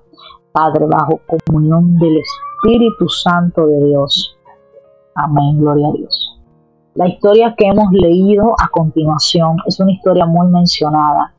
Aquella persona del estanque. El estanque, como muchos hermanos y hermanas conocen, otros que no saben de lo que es este misterio, el estanque representa la vida espiritual de la persona. El estanque es lo que refleja aquellos cambios, aquellos aspectos, no solo físicos, sino espirituales, en que la persona se mueve en Dios. El estanque representa aquel camino, aquel camino que es angosto, aquel camino que no todos entran por la puerta, sino que todos levitan, aquel camino donde tal vez la circunstancia que estamos viviendo es difícil de ameritar, pero es necesaria eh, pasar por lo que es la breve tribulación momentánea para que Dios sea manifestando su gloria en lo que es dicho proceso. Cuando Jesús se acerca a este paralítico, la palabra relata de que Jesús primero miró su condición, porque Jesús directamente no le pregunta, ¿qué tienes? Porque hay condiciones que no se preguntan, sino que de lejos se ve el estado espiritual en que muchas veces nos encontramos. De lejos podemos captar en cómo nos encontramos delante de la presencia de Dios. A veces hay situaciones en las que Dios nos dice, como dijo a Moisés, mete tu mano sobre tu seno para que tú veas la impureza que hay sobre ti. Es decir, que a veces es necesario quitarse la sandalia para entrar a la presencia de Dios. Por cuanto el, el salmista David decía que quién subirá al monte santo, sino aquellos que son limpios de mano y puro, puro, puro, como el blanco carmesí. Amén. A la presencia de Dios. Pero hay personas que se olvidan de lo que el estanque está representando. Cuando el estanque está en tu vida y tú estás viendo que otros descienden, otros se despojan, otros buscan lo que es la santidad en espíritu y en verdad, porque muchos reflejan la historia con milagros, con sanidad, eso es bueno, gloria a Dios, pero también el estanque representa lo que es la vida espiritual de cada persona. Cuando Jesús se acerca a, la vida de este paralítico, Jesús ve la condición, Jesús vio en el espíritu la condición de fracaso, la condición de pausa que tenía esta persona. ¿Cuántas veces hay personas, no solo como Cristo, sino ministro de Dios, que están viendo la condición de otro y en vez de decirle levántate y anda, los están señalando? A veces Dios quiere restaurar a través de la boca de alguien, pero cuando Dios está hablando la palabra, muchas personas no reciben por causa de que el amor de muchos se enfría, por causa de la maldad de otros. Entonces, cuando Dios ve a este paralítico y ve la condición que él tiene, el mismo paralítico asciende a decir su condición. Es decir, que nosotros mismos tenemos que aceptar, aceptar la condición en que estamos delante de Dios, aceptar cuando hacemos las cosas mal, aceptar cuando nuestra capacidad humana no puede ser igual a la, de, a la de Dios, perdón, porque a veces nuestra capacidad humana muchas veces nos engaña, a veces nuestro corazón es tan engañoso, como decía Jeremías, que el corazón es engañoso. ¿Y quién lo conocerá sino Dios? Amén. Entonces, cuando las personas muchas veces buscan eh, cuestionamientos, muchas veces le buscan a Dios lo que son historias, muchas veces cuestionan aún la capacidad que tienen.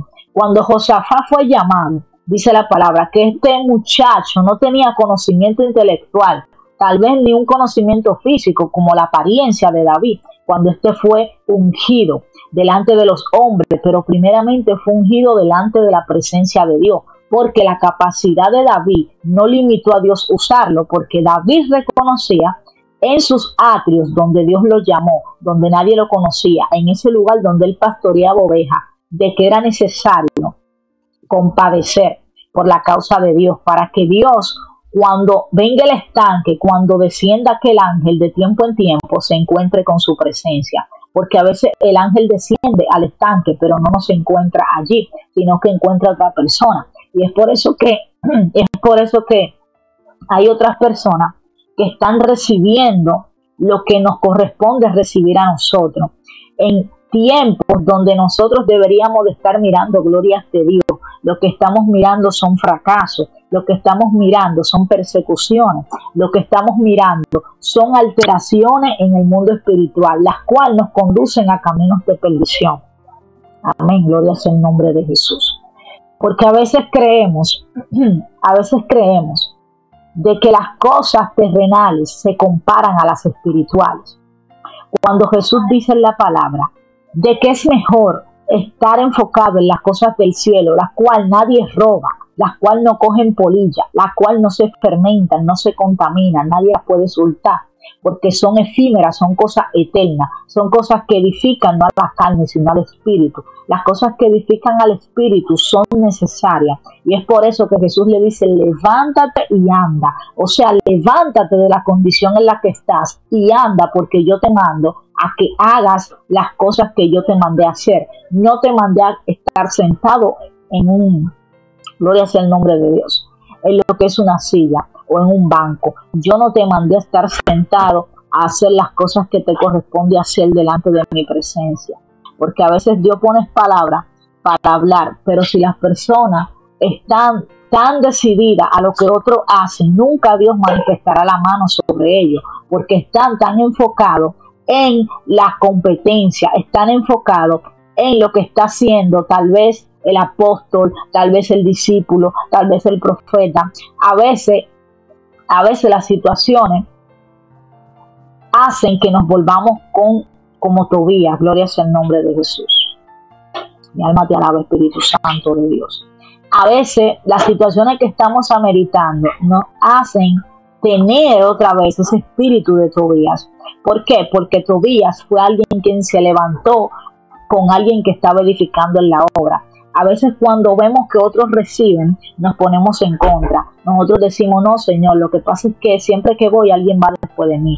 No, lo que pasa es que la condición que estamos viviendo, esta nos conduce hacia camino de perdición, porque a veces limitamos la palabra de Dios para que Dios impacte, para que Dios haga algo, para que Dios trastorne, trastorne, perdón. ¿Sabes cuántas personas en este mundo por causa de esa condición que están pasando, no están haciendo las cosas de Dios, porque dicen no, porque eh, si yo tuviera, eh, qué sé yo, un iPhone, si yo tuviera una jipeta, si yo tuviera un megáfono eh, amplificador, si yo tuviera no sé cuántas cosas, una pantalla plana, un sinnúmero de cosas para no enumerar tantas.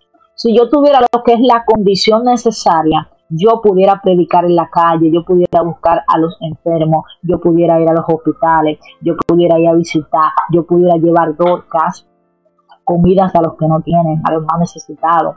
O sea, se están acondicionando a la condición que viven, porque dice Jesús en su palabra, Él, él especifica de que si tú en lo poco que Él te da, en las pocas cositas que el Señor pone en tus manos, tú las pones por obra y no las entierras, entonces Él multiplicará al ciento por uno lo que te brindó. O sea, la semilla que tú tienes que Dios te dio. Si fue un talento que Dios te dio, pues gloria a Dios.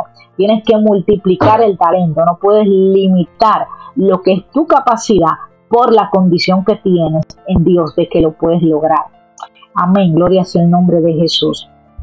Y es por eso que el mensaje de la meditación de hoy es no te limites, sino toma tu lecho, toma aquello que te limita, toma aquello que te para, toma aquello que te dice no puedes hacerlo ahora por la condición en la cual estás. O sea, toma todos los recursos que tienes, aún no tengas nada, y sal y anda. Eso es lo que Cristo quiere que hagamos. A veces decimos, si yo tuviera dinero, hiciera muchas cosas, pero ese es un pensamiento que no muchas veces procede de Dios, porque el pensamiento que nos frena, como pasó con este paralítico, muchas veces viene ministrado del enemigo, porque al enemigo nunca le gustarán las cosas que avancen, porque cuando él ve que la obra avanza, él manda a Zambalán y a Tobías para parar la obra que tú estás haciendo en Dios. Entonces, cuando tú estés edificando los muros, no te distraiga. Con una mano edifica y con otra pelea. Es decir, que cuando tú estés en Dios, ya haciendo lo que corresponde, no te turbes si hay guerra, si hay murmuraciones, si hay persecuciones, si hay cosas que aún tú no sabiendo cómo se produjeron. Recuerda que Jesús dijo que aquel que bebiere del agua de la vida no tendría sed jamás. Es decir, que las necesidades que tenemos nunca deben de estar por encima de Dios, porque tales necesidades son temporales, son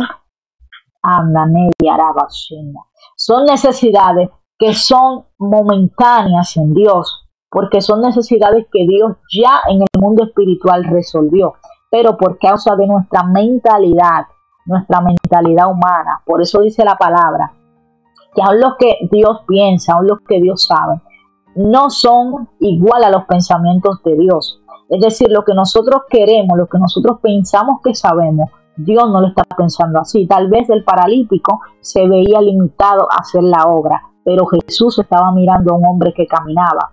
Es decir, hay que. Hay que caminar como viendo las cosas, como viendo al invisible, como pasaba con Abraham.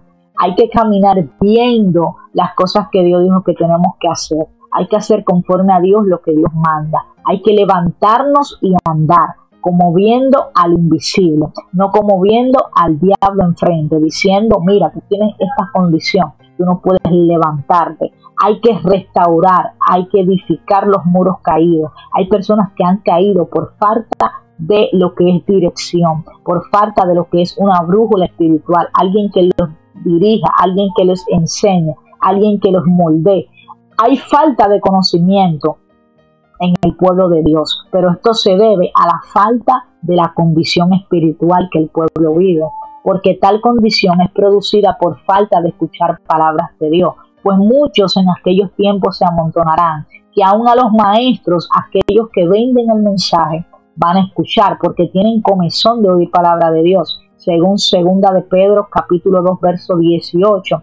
Entonces el problema no son los maestros falsos, el problema es las personas que creen a las palabras ministradas por el diablo, porque el diablo nunca querrá de que tú avances en Dios. El diablo lo que quiere es que tú sigas arrastrándote, que tú sigas dependiendo de otro, porque tal vez el paralítico estaba paralítico, pero había más personas que veían la condición del paralítico y no hicieron como aquellas personas, aquellos cuatro que levantaron al paralítico que estaba en cama por debajo de la casa, por el techo. Es decir, que hay que buscar amistades que nos ayuden a crecer en Dios. Y nos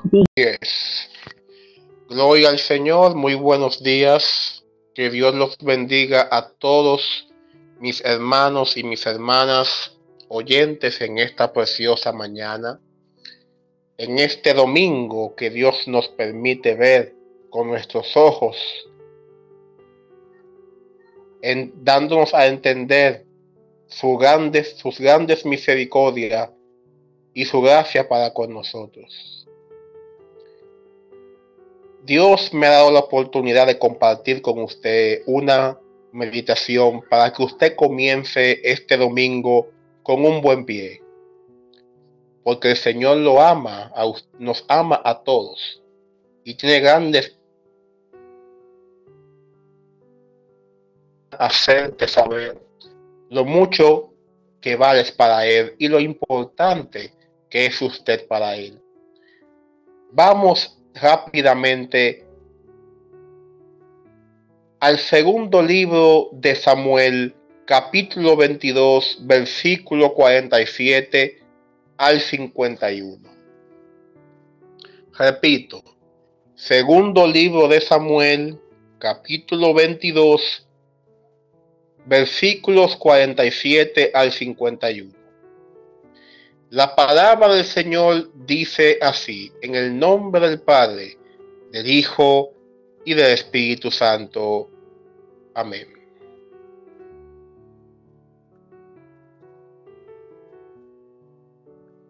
Dice así. Viva Jehová y bendita sea mi roca y engrandecido sea el Dios de mi salvación, el Dios que venga a mis agravios y sujeta pueblos debajo de mí. El que me libra de enemigos y aún me exalta sobre los que se levantan contra mí. Me libraste del varón violento. Por tanto, yo te confesaré entre las naciones, oh Jehová, y cantaré a tu nombre. Él salva gloriosamente a su rey y usa de misericordia para con su ungido a David y a su descendencia para siempre. Gracias por tu palabra que cada día es nueva, Dios mío. Ayúdanos a siempre leer tu palabra, escudriñarla y meditar en ella, Padre, para siempre mantenernos alimentados, Padre, contra cualquier corriente de falsa doctrina, Padre, y contra cualquier eh, levantamiento del enemigo, Dios mío. Lo pedimos, Señor, en el nombre de Jesús, Señor.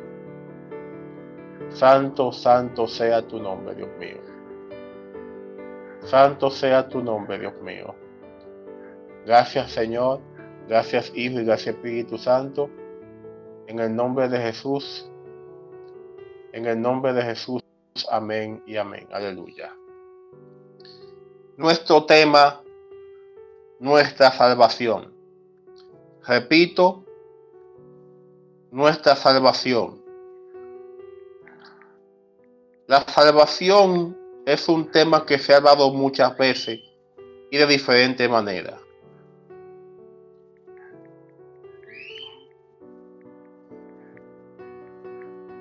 Gloria a Dios. Eh, gloria al nombre de Cristo. La salvación es un tema bastante amplio. Ya se ha predicado numerosas veces en numerosos cultos, servicios y también congresos y, y muchas otras cosas, en muchas otras actividades que a nivel mundial y nacional mucho, eh, uno de los que más predicaba sobre la salvación, eh, uno de los que más predicaba de, de, nuestra salvación era el pastor y evangelista Guille Ávila. Su mensaje principal era Cristo viene. Era Cristo viene. Él siempre decía Cristo viene de ese mensaje se convirtieron millones de almas que hasta el día de hoy perseveran en, la fe. Nuestra salvación, cualquiera dice que quiere ir al cielo. Cualquiera dice que quiere estar cerca de Dios, pero nadie está dispuesto a pagar el precio que hay que pagar para alcanzar esa salvación. No tenemos, no tenemos con qué pagar para nosotros ser salvos. O mejor dicho, no tenemos con qué pagarle a Dios todo lo que Dios ha hecho por nosotros por nuestra salvación. La palabra de Dios dice, ¿de dónde vendrá mi socorro? Mi socorro viene de Jehová, que hizo los cielos y la tierra. Gloria a Dios. Está en, el Salmo 121. ¿Dónde vendrá mi socorro? Mi socorro viene de Jehová. Que hizo los cielos y, la tierra. Em, sin embargo, también dice la Biblia que en ningún otro hay salvación. Solamente en Cristo, que es nuestra roca, la roca que fue desechada por los edificadores. Gloria a Dios. La roca, eh, la roca que fue desechada por los edificadores vino a ser cabeza del ángulo. Y Cristo, la roca de salvación, quiere que lo dejes entrar a tu vida. Cristo quiere que lo dejes entrar a tu vida para Él salvarte. Para Él, porque Cristo primero nos llama. Cristo primeramente nos llama, nos perdona, nos transforma y nos salva. Escuche la secuencia. Cristo nos llama, nos perdona, nos transforma y luego nos salva. Gloria al Señor. Nuestra salvación es la bendición más grande que usted puede recibir. No hay nada que se compare. No hay nada, mis hermanos, que se compare a eso. Nunca va a haber una bendición más grande que la salvación de tu alma y la mía también.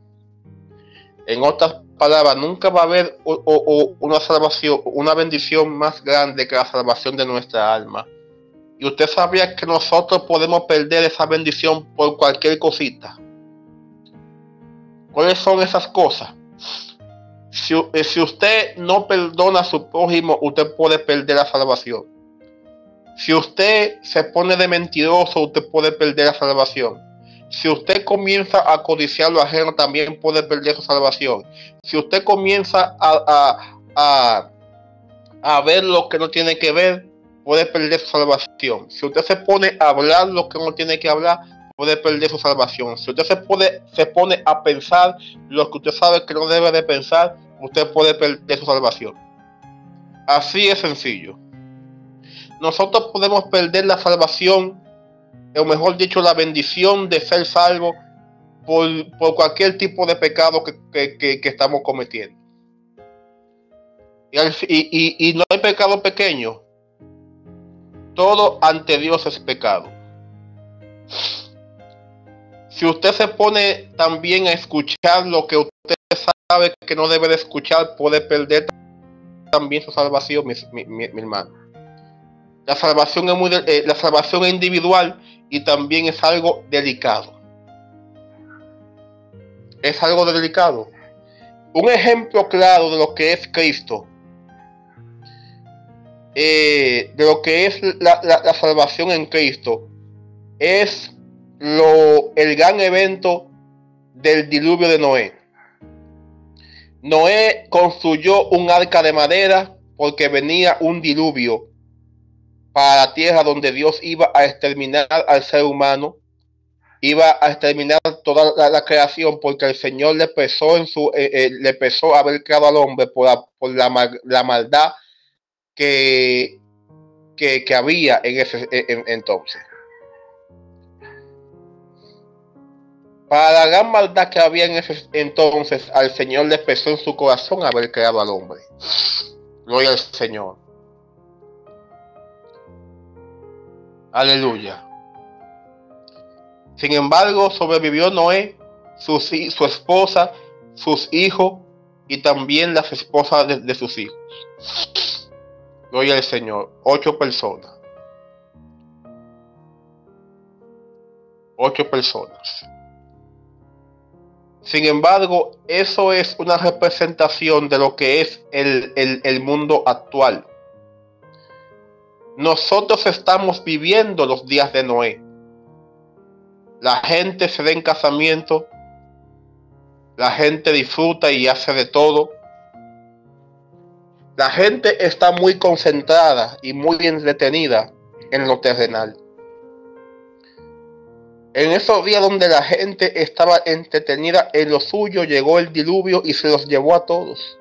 Asimismo será los días de cuando venga Cristo de cuando la iglesia sea arrebatada, va a estar todo el mundo, en, eh, la mayoría de la gente entretenido en lo terrenal, hasta cuando venga en, la, suene la trompeta y, un abrir y cerrar de ojo, la iglesia sea arrebatada.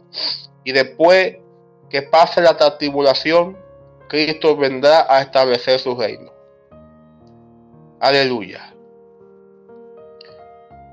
Querido amigo, querido hermano, No hay un tesoro más grande que la bendición de ser salvo. Es muy bueno eh, o mejor dicho, es muy incómodo haber vivido una larga vida en la tierra sin haber conocido a Cristo. Al fin y al cabo, usted no se lleva nada, simplemente se lleva lo que usted vivió y disfrutó. Pero no hay nada mejor que haber tenido una buena vida, una vida larga y haberla vivido en Cristo. Porque el día que usted muera en Cristo es usted recibirá ganancia. Porque es de mal gusto, mi, hermano, que usted haya vivido muchos años en la tierra y se haya ido sin haberle servido a Cristo. Es lamentable porque usted no sea salvo, usted será condenado a estar en un lugar de tormento y de sufrimiento, el cual a usted no se lo, eh, eh, lo cual no se lo recomiendo a nadie. Un sufrimiento que no le es recomendable a nadie, mis hermanos. Glorificado sea el nombre de Cristo. Oh mi Dios. Pero le digo una cosa, mis hermanos. La, Biblia dice que por gracia somos salvos, por medio de la fe, no por obras para que nadie se lo diga. Claro, las obras son buenas y necesarias, pero es, es pero también eh, hay algo más importante que es la fe. Al fin dice la palabra que nosotros eh, no, no seremos salvos. El, Señor no, nos sacó de donde eh, estábamos no porque hubiéramos hecho obra de justicia, sino por la misericordia, sino por su misericordia y por su gracia. Yo no estoy donde estoy, es eh, por obra de justicia que yo hice, sino por la misericordia y la gracia de Dios, yo estoy donde estoy. Lo que significa que si hasta el sol de hoy usted está vivo, ha sido por la misericordia y la gracia de Dios para usted. Así que además la salvación nuestra salvación, nosotros no, recibiremos nuestra salvación. No va a ser por obra de justicia que, hagamos hecho principalmente. Va a ser principalmente por la gracia y la misericordia de Dios. Cuando llegue el día de que la iglesia sea arrebatada, nuestro cuerpo pasarán de ser corruptibles a incorruptibles. Nuestro cuerpo será traspuesto. Nuestro cuerpo será como los cuerpos de los ángeles, porque, porque seremos transformados y seremos como los ángeles y ya no volveremos a ver la muerte, no, veremos la muerte, viviremos para siempre conjunto con, con, el Señor. Ya cuando, porque cuando nosotros, eh, cuando el ser humano recibe la bendición de la salvación, también recibe la vida eterna. La vida eterna es otra de las más grandes bendiciones que Dios nos tiene. Dejemos de eh, eh, olvidemos olvidémonos de este mundo porque todo en este mundo pasa. Todo en este mundo es pasajero todo en este mundo es vanidad alabado sea el nombre de Cristo y abraza abraza querido hermano y amigo la gran promesa la gran bendición que Dios te ha prometido y es la bendición de la salvación y la vida eterna. Gloria a Dios. La Biblia, el Señor nos manda a que hagamos tesoros en el cielo y no en la tierra donde la polilla y el oín corrompen. Hagamos tesoros en, el cielo, mis, mis hermanos, y no tendremos pérdida. Si gloria a Dios.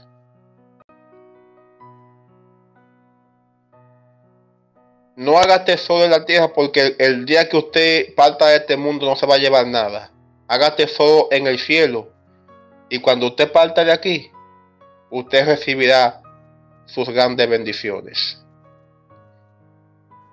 Alabado sea Dios.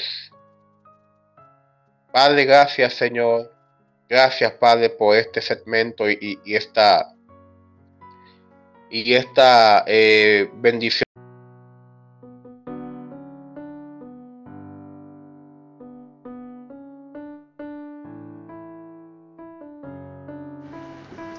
Gloria a Dios. Muy buenos días hermanos y hermanas, amigos que nos escuchan en esta preciosa mañana.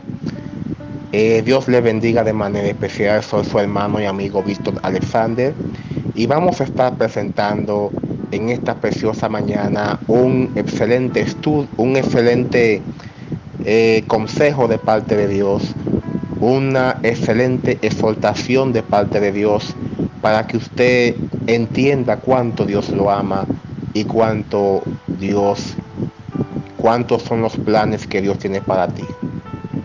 Aleluya. Padre Santo, en el nombre de Jesús te presentamos esta meditación, te presentamos esta exhortación. Usa, Padre, a tu hija, Padre, de manera especial, Dios mío. Y que este mensaje sea un mensaje de mucha bendición y edificación para todo oyente, Señor. En el nombre poderoso de Jesús. Amén y amén. Y con todos nosotros, nuestra hermana Ruth Esther Paredes. Amén, gloria sea el nombre de Jesús. Damos la honra y la gloria al Padre. Aleluya, mi alma te alaba, Jesús. Gloria a Dios, vamos a ir rápidamente a lo que es la palabra del Señor. Buenos días para aquellos que nos sintonizan y que la sangre de Cristo cubra cada hogar en esta mañana. Gloria a Dios. Segunda de Reyes, capítulo 13, verso 21. Vamos a estar leyendo la palabra en el día de hoy. Para la honra y gloria de Dios. Leemos bajo comunión del Padre, Hijo, Espíritu Santo, por ser palabra de Dios. Amén. Y aconteció que al sepultar unos a un hombre, súbitamente vieron una banda armada y arrojaron el cadáver en el sepulcro de Eliseo. Y cuando llegó a tocar el muerto, los huesos de Eliseo revivió y se levantó sobre sus pies. Gloria sea el nombre de Jesús. Bien, vamos a estar agradeciendo al Padre por la palabra que fue leída en esta hora. Padre, te doy honra y gloria, Señor. Padre, tus palabras no tengo que decir que son benditas porque ellas lo son, Padre, en el nombre de Jesús Espíritu Santo. Padre, ve poniendo como el querer, como el hacer en nosotros, Señor. Padre, ve hablando palabras, Señor, no de hombres, sino palabras que vengan de tu Espíritu Santo, Dios, que tú seas llenando, Señor, las vasijas que están, Señor. Padre, seca de aceite en el nombre de Jesús. Amén, gloria a Dios. Esta historia donde acabamos de leer en Segunda de Reyes capítulo 13, en la altura del verso 21, esto se trata de una persona que compadeció, una persona que en el nivel espiritual, en el mundo espiritual, lo vemos como alguien que se ha adormecido en medio de lo que es un padecimiento alguien el cual en medio de la guerra, de la turbación, alguien el cual está pasando por una tribulación, que en este caso, como dice David, es momentánea, porque la misma tribulación momentánea es la que producirá un gran peso de gloria en el ministerio y el proceso de la persona. Amén. Entonces, cuando vemos esta historia, leemos de que habían personas llevando al muerto. Así hay personas en estos tiempos que están cargando ministerios y lo dan por muerto. Por eso el tema es dado como muerto, no dado por muerto. Como muerto es alguien que está vivo, pero que está de una situación grave de salud o una situación grave espiritual el cual creemos que no se puede levantar. Una persona que tal vez esté en disciplina está dado como muerto porque está en una disciplina, no está muerto espiritualmente, porque cuando Dios disciplina a sus hijos, cuando Dios capacita y correcciona el paso con senda de justicia, con vara fuerte, gloria a Dios, es porque Dios ama al Hijo que Él corrige, bendito sea el nombre de Jesús. Es por eso que vemos que la palabra de Dios no se contradice. sino que la misma palabra de Dios es la que redarguye a la persona de que somos hijos de Dios, porque la palabra de Dios es la que testifica de que nosotros somos de Dios, porque Jesús vino a compadecer por nosotros, por una causa, por causa de la esperanza, por causa de lo que fue el rendimiento de los pecados, por causa de la paga del decreto que eh, fue efectuado en Génesis capítulo 3 en el verso 3, donde Dios habla no solo a Adán, sino que también especifica la casa por completo que no se llegaran a lo que es el fruto, no comieran del fruto de la ciencia y el conocimiento, porque si comiesen del fruto prohibido iban a morir, bendito sea el nombre de Jesús. Pero vemos que Adán no hizo caso a la voz de Dios, sino que Adán tomó el fruto para consigo y le dio a su esposa, porque la esposa fue seducida por un dado como muerto. Ah, bendito Dios, aleluya. Entonces muchas veces el diablo pone el escenario, prepara el escenario. El diablo hace que las cosas contezcan como que sucedieron. A veces las personas te llevan cargando la culpa, cargando el hecho, cargando la situación como que aconteció, porque a veces la situación no acontece sino que se imaginan que aconteció. Bendito sea el nombre de Jesús, pero vemos que hay un Dios misericordioso. Por eso David decía, ¿A dónde yo huiré de tu presencia? Pues si me escondiera aún debajo de lo que es el mar, aún debajo de la tierra, aún debajo de lo que sea, allí pues me alcanzará la misericordia de Dios. Bendito sea el nombre de Jesús. Dice la palabra en primera de Samuel en, el capítulo 22 en adelante, habla del proceso que está pasando David. Habla de que David fue dado como muerto delante de Saúl y sus enemigos, aquellos transquiladores, aquellos que perseguían a David por causa del llamamiento, por causa del ministerio que portaba David. Sucede que David cuando se cruzó con el proceso, cuando se cruzó con el llamamiento, el llamamiento produjo en David una persecución y la persecución causó que David tuviera un crecimiento, porque David cuando pasó la persecución, la persecución hizo que David se guardara para Dios, hizo que David buscara el rostro de Dios para una respuesta. A veces nosotros cuando estamos dados por muerto, estamos pidiendo a los hombres respuesta cuando Dios es quien da la respuesta, cuando Dios es quien hace que las cosas sean como son, como si fueran también. Bendito sea el nombre de Jesús.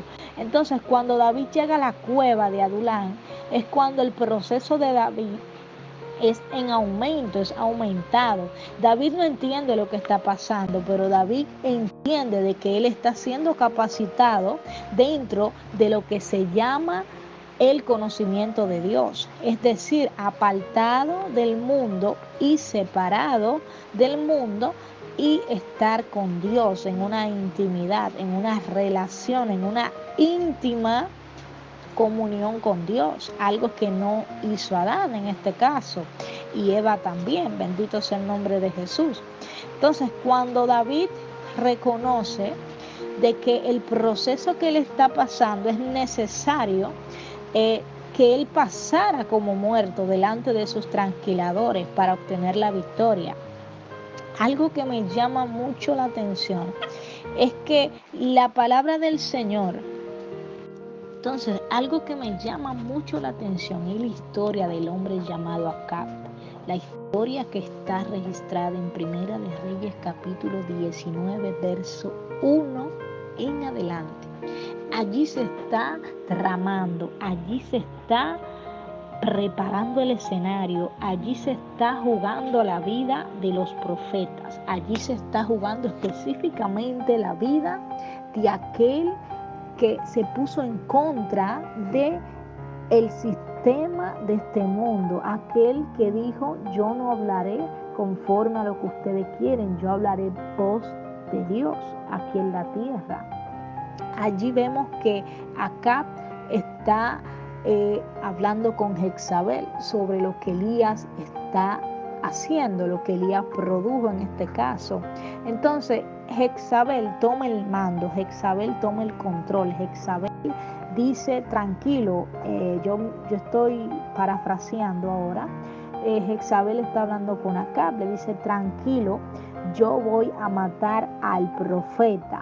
Pues si él verdaderamente es un profeta, vamos a conocer ahora. Entonces, cuando dice la palabra en Primera de Reyes, capítulo 19, verso 3, dice, viendo pues el peligro, se levantó y se fue para salvar su vida y vino a Berseba, que está en Judá, y dejó allí a su criado. Es decir, que el mismo Elías huyó del proceso donde quizás Dios lo había metido para un crecimiento de madurez espiritual. El carácter, algo que no todo el mundo está preparado para ser moldeado delante de Dios. El carácter. Cuando tú eres dado por muerto es porque un carácter en ti se está formando. Recuerda la historia de Abrat, Asat y Abednego. El carácter de ellos fue moldeado a través del fuego. Cuando la persecución se vuelve tan crítica que aún la muerte te persigue, es porque el carácter en ti está siendo formado en Dios. Y en vez de tú dejar todo e irte al desierto, a exclamar a Dios, quítame la vida, pues yo no soy mejor que mis padres ni mejor que nadie. Eh, tú le estás diciendo a Dios, fue un error que tú me trajeras al mundo. Es decir, involucraste los sentimientos en algo que no debías involucrar, porque el carácter de Dios se forma en la dificultad más difícil. Bendito sea el nombre de Jesús. Es por eso que David reconociendo en la cueva de Adulán, reconociendo lo que estaba padeciendo. David, en vez de quejarse tanto, en este caso, en vez de pedirle a Jehová que lo matara, en este caso, David exclamó algo en el Salmo 51. David le dice a Jehová, Salmo 51, verso 10, le dice al Señor, Crea en mí, oh Dios, un corazón limpio y renueva un espíritu recto dentro de mí. Cuando David le dice a Dios, Dios, crea en mí un corazón limpio, porque David está diciéndole al Padre, quita de mí los sentimientos y renuévame, renueva mi espíritu a un nivel tan fuerte que lo que yo esté padeciendo no me desconcentre de tu presencia. Por eso en el verso 11 le especifica, no me eches de delante de ti y no quites de mí tu Santo Espíritu, porque David reconocía que la carne es débil, la carne, la carne mengua, la carne se desespera en los momentos difíciles. La carne busca el pecado, la carne quiere saciar. Entonces, por eso en el verso 12 del Salmo 51, bendito sea el nombre de Jesús, capítulo 10, vuélvete, perdón, vuélveme el gozo, creo que así que dice, bendito Dios, vuélveme el gozo de tu salvación y espíritu noble me sustente. Es decir, él está pidiendo a Dios, David, le está diciendo, Señor, yo reconozco que, que mi carne que mi carne es débil, yo reconozco eh, eh, que la situación yo fallé, yo reconozco que sin ti no puedo. Entonces no quite tu espíritu, que es lo único que me mantiene de pie para sobrellevar lo que estoy padeciendo. Al contrario, renuévame, cámbiame, límpiame, transfórmame, eh, redargúyeme, hazme un nuevo hombre, hazme otra vez.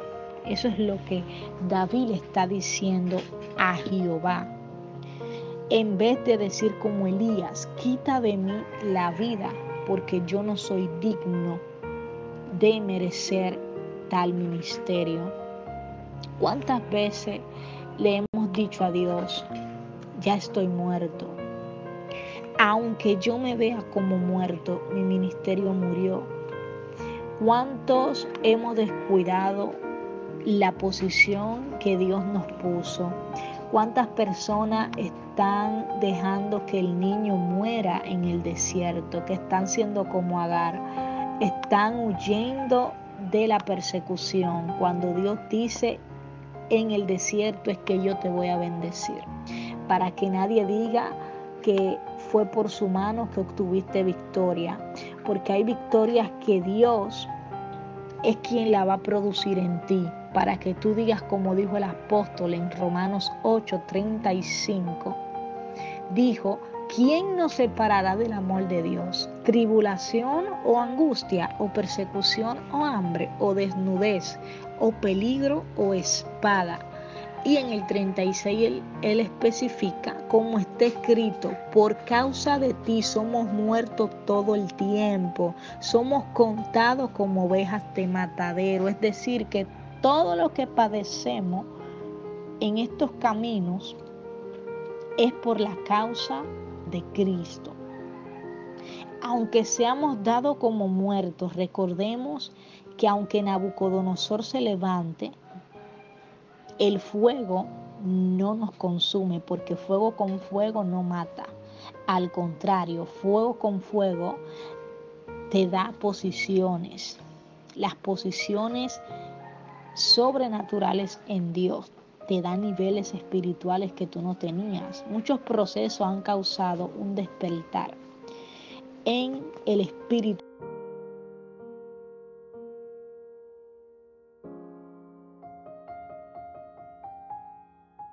el proceso hace que Dios rompa la vasija y le agregue otras cosas, le añada otras cosas.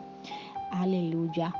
Bendito sea el nombre de Jesús. Es por eso que el mensaje de esta mañana que Dios te quiere dar es, aunque tú seas dada como muerta, aunque tú seas dado como muerto, yo te mando a que seas valiente, yo te mando a que tomes la espada, el yermo de justicia. Yo te mando que te pongas como en Efesios capítulo 2. Yo te mando de que tú tomes las cosas que yo he dejado en ti, no para que tú agotes la fuerza hablando. Cuando tú estás corriendo, tú no puedes hablar. Entonces, en estos caminos, cuando tú estás trabajando, tú no puedes depender de lo que dicen los demás. Aunque los frutos no se vean, aunque la persecución sea tan fuerte, tienes que continuar porque no hay hambre, no hay tempestad, no hay tribulación que Dios no pueda quitar. Recuerda, Jesús te dio potestad para hollar serpiente. Él nunca dijo que tú eres la cola. Amén. Tú tienes potestad en tus labios de decir a los vientos, vientos hasta aquí han llegado en el nombre de Jesús. Pues yo soy hijo de Dios y por tanto la simiente de Cristo, yo te voy a herir en el cascañar. Amén.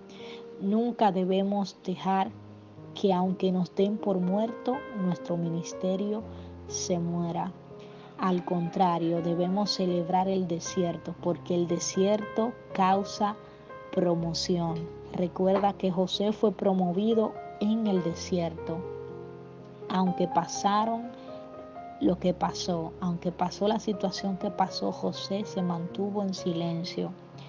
Y aún él no entendiendo lo que estaba ocurriendo, después lo entendió, de que todo tenía que pasar, todo debía de acontecer para que sus hermanos y todo el pueblo sea bendecido a través de Dios primero, que usó su mano para bendecir a otros. Cuando tú eres de bendición para otros, Dios siempre te va a exprimir. Los olivos, cuando dan buenos aceites, tienen que ser exprimidos, tienen que ser tan, tan golpeados para que el aceite que tienen brote. Bendito sea el nombre de Jesús. Hasta aquí nos ayudó el Señor. Gracias Espíritu Santo de Dios. Padre, ve cubriendo, Señor, con tu sangre preciosa, Dios mío, estas personas que acaban de escuchar tu palabra, Dios. Padre, en el nombre de Jesús, ve quitando todo espíritu de menosprecio, espíritu de rechazo, espíritu, Señor. Padre, que está, Señor, controlando los pensamientos. En el nombre de Jesús, ve quitando espíritu, Señor, de depresión. Padre, todo espíritu inmundo, Dios mío, que dice, Dios mío, Padre, de que las cosas no son posibles, Dios mío, en el nombre de Jesús, quita todo espíritu de limitación, todo lo que limita tu palabra, Dios. Te lo pido en el nombre de Jesús, ves poniendo, Señor, renovación de espíritu. Padre, ve soplando, Señor. Padre, en el nombre de Jesús, te lo pido, Dios mío, por misericordia, Espíritu Santo de Dios. Padre, ve desatando, Dios mío, todo lo que fue atado, Señor. Padre, en el nombre de Jesús. Gracias, Espíritu de Dios. Amén. Gloria a Dios con nuestro hermano Víctor. Aleluya. Alabado sea el nombre de Cristo. Que Dios bendiga a nuestra hermana. Gloria a Dios. Amantísimo sea el nombre de Jesús.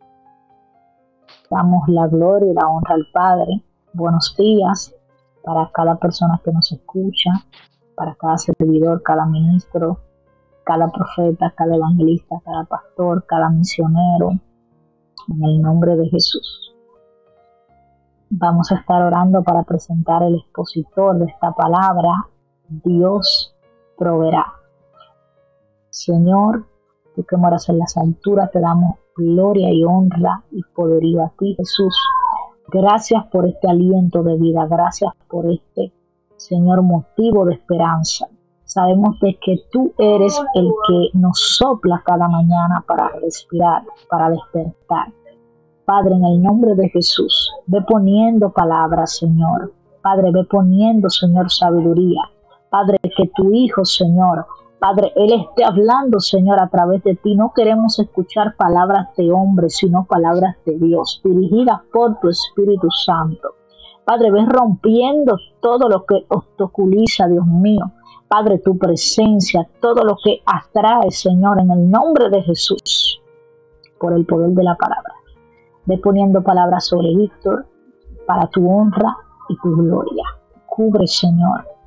Padre, ve cubriendo, Señor Jesús. Padre, ve metiéndote sobre los hogares, que tus ángeles estén barriendo, así como rayó el alba, Dios mío. Padre, que tú estés dando, renovando la fuerza. Padre, al que no tiene, Señor, te lo pedimos en el nombre de Jesús. Por aquí nuestro hermano Víctor. Gloria al nombre de Cristo. Mis hermanos, que Dios le bendiga a de manera súper especial. Soy su hermano y amigo Víctor Alexander y vamos a estar dando una pequeña interpretación y exhortación en este momento. Gloria al nombre de Cristo. Vamos al libro de Génesis 22, versículo 8, que dice así. Es muy bueno comenzar la mañana con una palabra de parte de Dios, con un mensaje de parte de Dios, para Dios hacerte saber a ti los planes que Él tiene para ti. Gloria al Señor. Gloria al Señor. Siempre es bueno comenzar los días con el Señor. Comenzar siempre la mañana con Dios es un indicio de que Dios traerá bendición a tu vida. La palabra de Dios es leída en el nombre del Padre, del Hijo y Espíritu Santo. Amén. Y respondió Abraham, Dios se proveerá de cordero para el holocausto, hijo mío. E iban juntos. Alabado sea el nombre de Cristo. Con el, eh, vamos a estar dándole tema a esta pequeña exhortación, Dios proveerá. Esto se desarrolla bajo uno de los primeros, eh, uno de los acontecimientos más llamativos de Génesis, donde el Señor le pide a Abraham que ofrezca a su hijo Isaac. Cosas que naturalmente nos pone a titubear y nos pone a pensar y analizar a cada momento. Porque siendo Isaac el hijo de la promesa, siendo Isaac el único hijo de Abraham y de Sara, viene Dios a, pedirle que se lo ofrezca en holocausto. Habiéndole Dios dicho a Abraham que sería el hijo de la promesa. Porque primero Dios le prometió a Abraham que en él serían benditas todas las familias de la tierra. Y de que Él, glorificado sea el nombre de Cristo, su, su, descendencia iba a ser con eh, iba a ser como las estrellas del cielo o como la arena del mar. Y Dios lo, iba a multiplicar, de modo que, que cambió su nombre, el nombre de, de, él y también su esposa. Antes se llamaba Abraham, ahora se llamó Abraham. Luego su esposa llamada Sara, eh, después, antes llamándose, llamándose Sarai, comenzó a llamarse Sara. Y esos nombres significan Abraham, padre de, de, de naciones, y, y, y, y, Sara también madre de, naciones. Dios le puso un nombre nuevo. Entonces, diría Abraham, ven acá. Y Dios no, no, prometió un hijo para multiplicar mi descendencia. ¿Cómo, cómo ahora me está mandando a que lo ofrezca? De modo que el mismo Isaac le preguntó a Abraham, he aquí el fuego y la leña, mas ¿dónde está el cordero para el holocausto? Y respondió Abraham, Dios se proveerá de corderos para el holocausto, hijo mío. E iban juntos.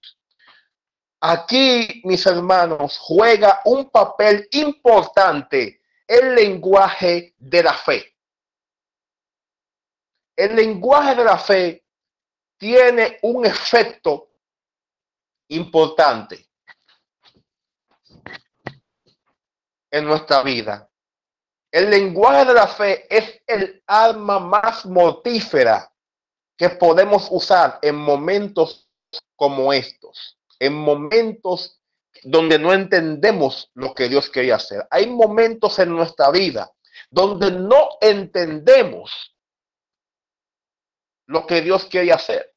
Porque nosotros muchas veces queremos reducir el poder de Dios a nuestro razonamiento.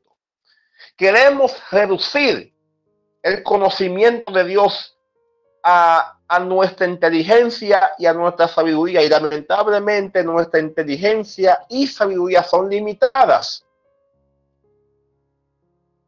Son limitadas. Modificado sea el nombre de Cristo. Y sin embargo, el conocimiento de Dios es ilimitado. Dios le hizo a Abraham muchas promesas, pero primero quería probar su fe. Primero quería probar su, eh, su, eh, eh, su obediencia. Y vio Dios que la fe y la obediencia de, de, Abraham, o mejor dicho, la disposición de Abraham de cumplir con Dios, de cumplir con su llamado, era madura, era veraz, era verdadera. Por lo cual lo, lo, lo bendijo mucho más. Y al final de todo cumplió su promesa con Abraham. Muchas veces Dios quiere probar nuestra fe. Y recuerden que Abraham es conocido como el padre de la fe. y su fe le fue contada por justicia. Dice la Biblia en Hebreos 11.1, es pues la fe, la certeza de lo que se espera y la convicción de lo que no se ve. Cuando usted camina bajo el lenguaje de la fe, usted no está viendo el presente. Su mente y su corazón están en el futuro. Cuando usted camina bajo el lenguaje de la fe, usted no está viendo el ahora. Usted está viendo el mañana. Muchas veces el ahora es doloroso, es oscuro. Muchas veces el ahora, en el ahora hay escasez, hay tribulaciones que nos provocan tristeza, que nos provocan sufrimiento, que nos provocan dolor. Sin embargo, el ahora, o mejor dicho, el mañana, nos trae esperanza, nos trae paz. Que en el futuro, ese futuro que viene por ahí, ese futuro que Dios nos tiene guardado para nosotros, es un futuro glorioso, lleno de bendiciones y de victoria. Cuando usted camina bajo usted camina bajo una convicción, bajo una esperanza, bajo una confianza de que, de que, de que eso que usted está esperando va a ser así y va a cumplir por encima de todo pronóstico. Por encima de cualquier pronóstico dado por el hombre y por el mundo de las tinieblas. Glorificado sea el nombre de Cristo. Y esto no nos enseña, mis hermanos, que, que cuando tenemos la fe en que Dios proveerá. Pueden existir muchas murallas y nada es imposible para Dios. Porque un ejemplo bien claro de eso es el nacimiento de Isaac. Cuando Isaac nació, Sara tenía 90 años y Abraham tenía 100. Sara dio a luz a una edad donde ya a la mujer le pasó su costumbre una mujer entre los 50 y 60 años se le hace bastante difícil parir. Con 50 y 60 años a, la mujer se le hace bastante difícil parir. Imagínate con 90 años. Es un completo lío. Es un completo lío. Sin embargo, nada es imposible para nuestro Dios. Nada es imposible para nuestro rey. ¿Por qué? Porque Dios es omnipotente y omnisciente. Todo lo sabe, todo lo puede y puede estar en todo lugar. No hay nada que esté por encima del poder de Dios. No hay nada que no pueda resolver. Gloria a Dios. Entonces, cuando hay fe, cuando hay fe de más, de que Dios va a suplir, que Dios, va a proveer. Dios se va a glorificar de manera especial, porque Dios quiere contar con tu fe. Dios quiere contar con tu esperanza. Dios quiere contar con nuestra esperanza para él trabajar, porque si nosotros nos ponemos de incrédulo y ponemos y comenzamos a dudar, es posible que no veamos ese cumplimiento. Glorificado sea el nombre de Cristo. Al, fin, al final de todo, Dios proveyó a Dios al ver la fe de Abraham y su, y su disposición a, a obedecer al Señor. Dios lo detuvo y, y suplió el carnero. Y así ofrecieron el holocausto y fue un momento agradable y de bendición.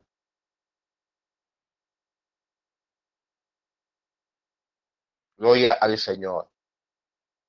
Porque nosotros no vemos a Dios, pero lo sentimos. Dice la palabra que podrás ser salvos por medio de la fe. Porque todo el que le sirve a Dios es, necesario que crea en la existencia de Dios. Porque Dios quiere que le creamos a Él y que le escuchemos para Él obrar y trabajar. Alabado sea el nombre de Cristo. Recuerde que el, que el cordero representa el, el cordero representa a Cristo. Representa el, el, gran sacrificio de Cristo, porque cada cordero y macho cabello que ofrecido tenía que ser sin defecto, y Cristo era sin defecto. Gloria al Señor. Todo lo que vi, y para culminar, mis hermanos, todo lo que vimos, todo lo que hemos visto, eh, fue creado lo que no se veía. Todo lo que vemos fue creado de, de, de lo que no se veía. Gloria a Dios. Y así mismo Dios puede, puede suplir algo, sacar algo de la nada, porque para Dios nada es imposible. Ten fe, Señor, y Dios podrá. Padre, gracias, Señor, por, esta, por este estudio.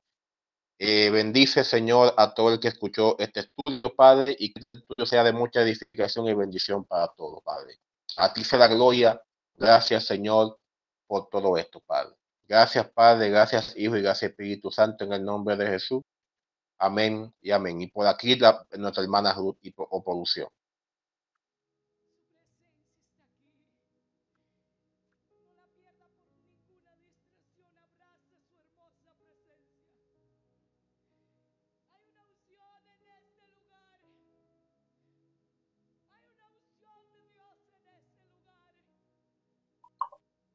Gloria a Dios, gloria a Dios, Santo eres Jesús.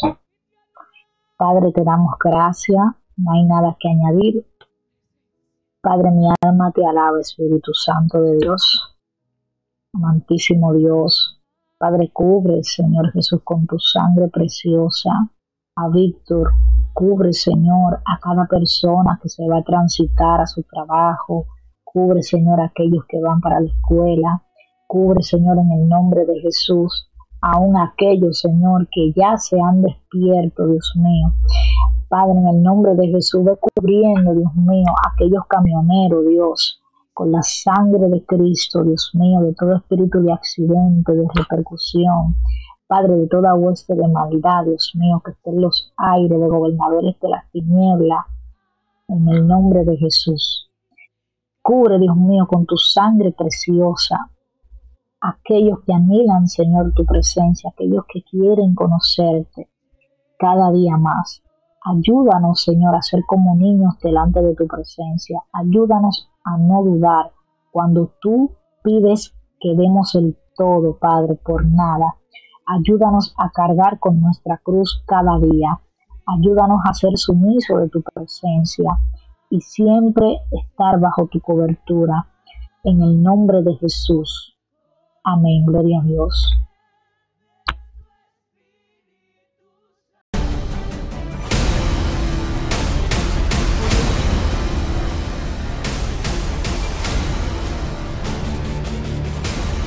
Dios les bendiga. Gracias por sintonizar la radio Caminando por Fe. No te olvides de seguirnos en nuestras redes sociales para estar al tanto de las predicaciones estudios y, futuras transmisiones en línea. Sin más preámbulos, les dejo con la palabra que Dios tiene para ti hoy. Amén. Diga todo de manera especial en esta preciosa mañana. Hermanos y hermanas, que Dios los bendiga todo de manera súper especial. Gloria al Señor. Eh, alabado sea el Señor por esta oportunidad que tengo para predicar la palabra del Señor y dar este mensaje de meditación para ustedes en esta preciosa mañana. Las palabras del Señor son nuevas cada mañana y cada día nos tiene, nos tiene nuevas enseñanzas a nosotros. Gloria al Señor. Vamos de inmediato a Mateo 5, versos 43 y 44. Aleluya. 43 y, y 44. La palabra de Dios se en el nombre del Padre, del Hijo y Espíritu Santo. Amén y amén. Oísteis que fue dicho, amarás a tu prójimo y aborrecerás a tu, a tu enemigo. Pero yo os digo, amad a vuestros enemigos, bendecid a los que os maldicen, haced bien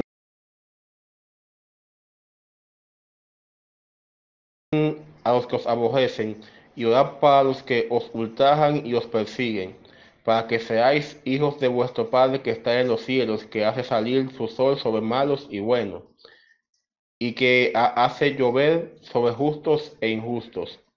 Porque si amáis a los que os aman, ¿qué recompensa tendréis? ¿No hacen también los mismos los publicanos? Y si saludáis a vuestros hermanos solamente, ¿qué hacéis de más? ¿No hacen también a, los gentiles? Gloria a Dios. Bueno, lee, si quieren lo pueden leer del 43 en adelante, o hasta donde quieran. Gloria al Señor. Padre, gracias por esta lectura, Señor. Gracias, Padre, por este mensaje. Dios mío, en esta hora te pedimos perdón por nuestros errores y por nuestros pecados, Señor.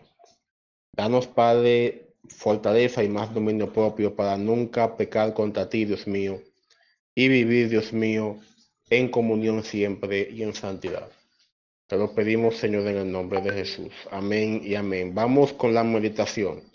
Vamos eh, a meditar esta mañana con el tema nuestros verdaderos enemigos. Nuestros verdaderos enemigos. Gloria al Señor. ¿Usted sabía que el siervo de Cristo tiene enemigos? Claro que sí. El siervo de Cristo tiene enemigos. Y esta mañana quiero decirte que el enemigo tuyo no, no, es el hombre, no solamente será el hombre. Aunque a veces haya personas que te odien o, o, haya personas que lo aborrezcan a usted, esa persona no es tu enemiga. Hay algo detrás de esa persona que lo influencia, que influencia a esa persona a que lo odie a usted a que, la, a que lo aborrezca a usted o lo mire con malos ojos. Gloria al Señor. Lo mire a, usted con, con, malos ojos y lo aborrezca. Hay una mala influencia detrás de esa persona. Y es que e, e, esa persona, esa persona está siendo influenciada por el diablo para que lo aborrezca y lo odie. El cristiano tiene tres enemigos la carne que representa su ego, el mundo, el sistema de, de el sistema de antivalores que se revela contra Dios y, el, y Satanás que el Señor los reprenda. Esas son, esos son nuestros verdaderos enemigos. Nosotros mismos, el mundo y Satanás que el Señor los reprenda. Esos son nuestros verdaderos enemigos.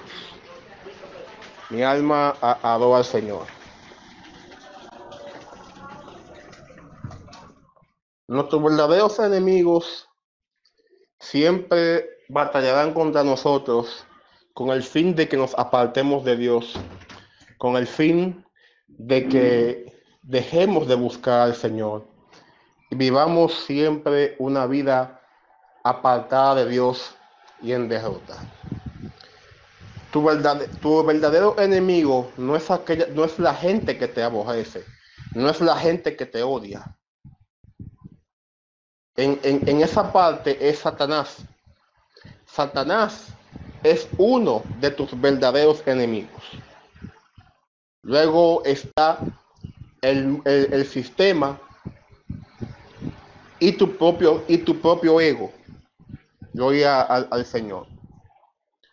Por lo cual, usted no tiene por qué aborrecer o odiar a aquel que lo haya criticado, aquel que lo haya murmurado, aquel que le haya levantado una calumnia, aquel que, que haya levantado chismes contra usted o aquel que, que lo haya ofendido. Usted no puede darle mente nada de eso. Bueno, pero eso no es fácil. Yo sé que eso no es fácil. Yo sé que eso no es nada sencillo. Amar y perdonar a una persona que, que se merece pagar por lo que le hizo, que se merece eh, recibir su paga por lo que ha hecho. Glorificado sea el nombre de, de- Cristo. Pero eso, eso, eso es lo que quiere el diablo. Eso es lo que el diablo quiere. Que sigamos su corriente, que sigamos sus planes, que nos dejemos envolver en sus artimañas para que nos destruyamos nosotros mismos, para que luego nos perda- perdamos nu- nu- nuestras almas y, y- y nu- y nuestra salvación. Cuando usted no decide odiar al que, al que le hizo daño, sino decide perdonarlo y amarlo, usted está haciendo la voluntad de Dios y no le sigue la corriente al diablo. Usted rompe con ese ciclo, rompe con la secuencia ahí mismo. Cuando usted decide hacer la voluntad de Dios y agradar a Dios, usted tiene su salvación asegurada. Usted tendrá su salvación asegurada cuando usted decida perdonar a todo el que te aborrece, a todo el que te ha hecho daño.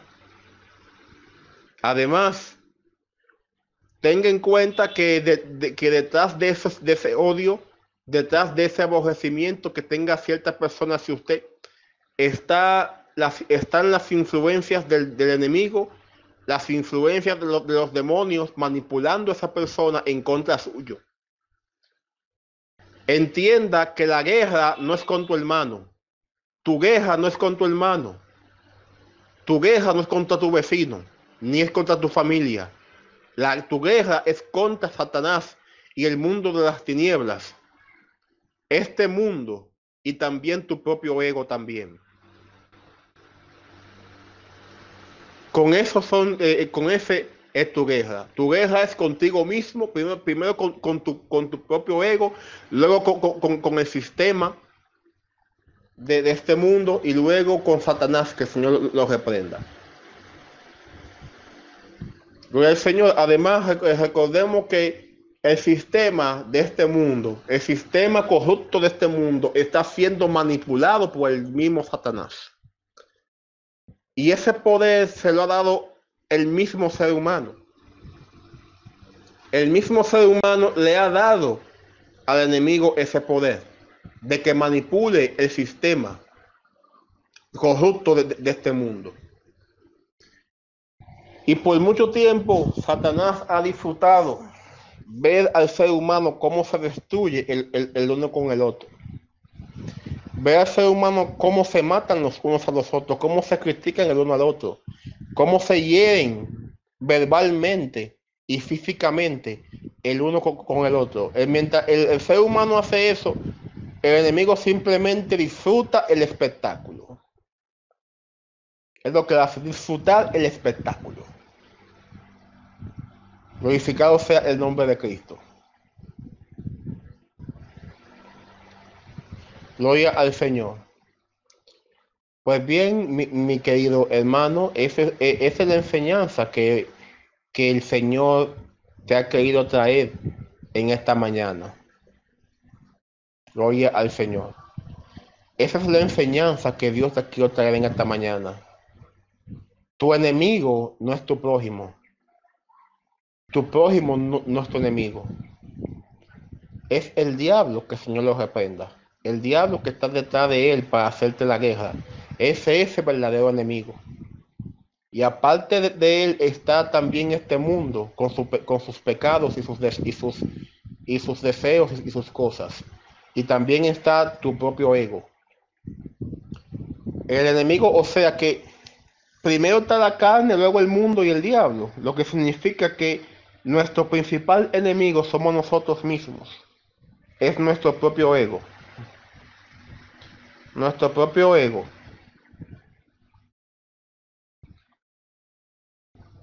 Nuestro propio ego. Glorificado sea el nombre de Cristo. Nuestro propio ego nos puede llevar a la perdición. Nuestro propio ego nos separa de Dios. Nuestro propio ego nos puede destruir, nuestro propio ego nos puede enfermar. Nuestro propio ego nos puede llevar a la muerte. Glorificado sea el nombre de Cristo. Aleluya, gloria al Señor. Ama a, tu, a, tu, enemigo. Un ejemplo claro de eso, de amor hacia los enemigos, fue el mismo Jesús. Jesús sabía que Judas lo iba a entregar y aún así lo aceptó como, como uno de sus apóstoles.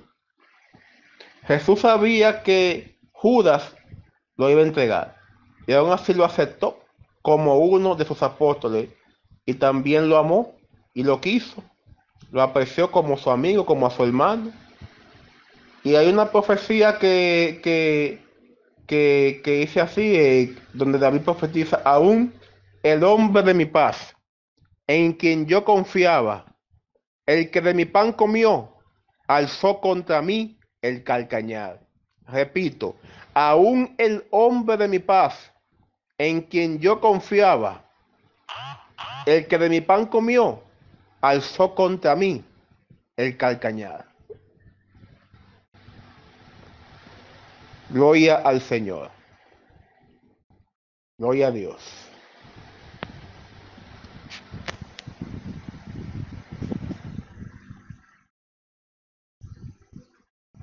Gloria a Dios.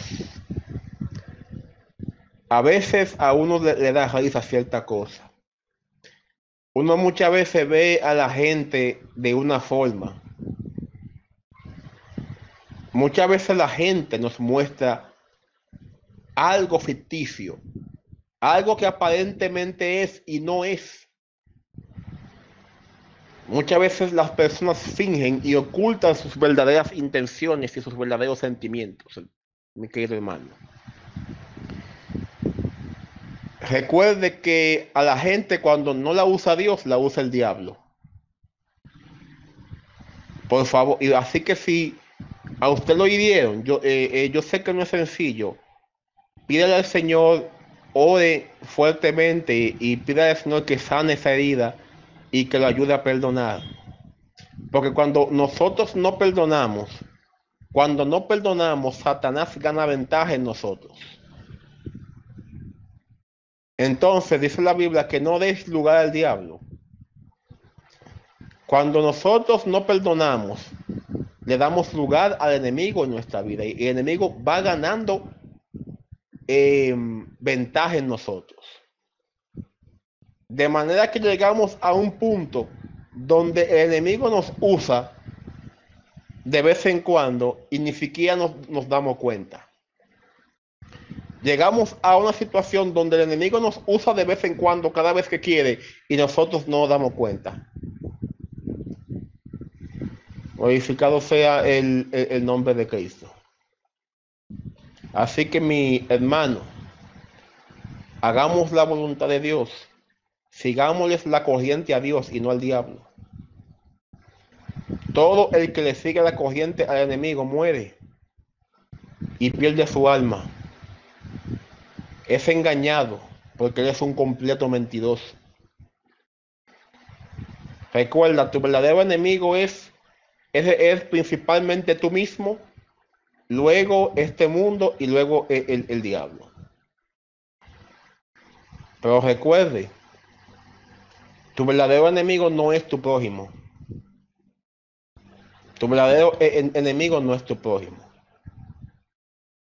Tu verdadero e-, enemigo. Eh, cuando tú veas que caiga gente que te odia y tú no lo sabes por qué, el, enemigo está detrás de eso. Cuando una gente te aborrece y tú no sabes la causa, el diablo se está moviendo ahí. El diablo se está moviendo ahí. Y yo conozco gente, es triste decirlo, mi hermano, yo conozco gente que son cristianas y me aborrecen a mí. Yo conozco gente que son cristianas y, gente que me, eh, gente que son que tienen el nombre de cristiano y, y me aborrecen a mí. ¿Por qué? Yo no sé. Yo solamente sé que una gente, que una persona que se hace llamar cristiano no puede aborrecer a su prójimo. No puede hacerlo. lamentablemente. Porque eso hace si está en pecado y está mal delante de Dios, por más ropa que, que, se ponga. Y por, y, y por más y por más perfecto que tenga el perfil, no va para ninguna parte. Mantenerte al tanto, tanto en la palabra de Dios. Recuerda que todos hemos hecho a la imagen y semejanza de Cristo. Sigue sintonizando, caminando por fe, para que seas edificado con una palabra de vida. Shalom.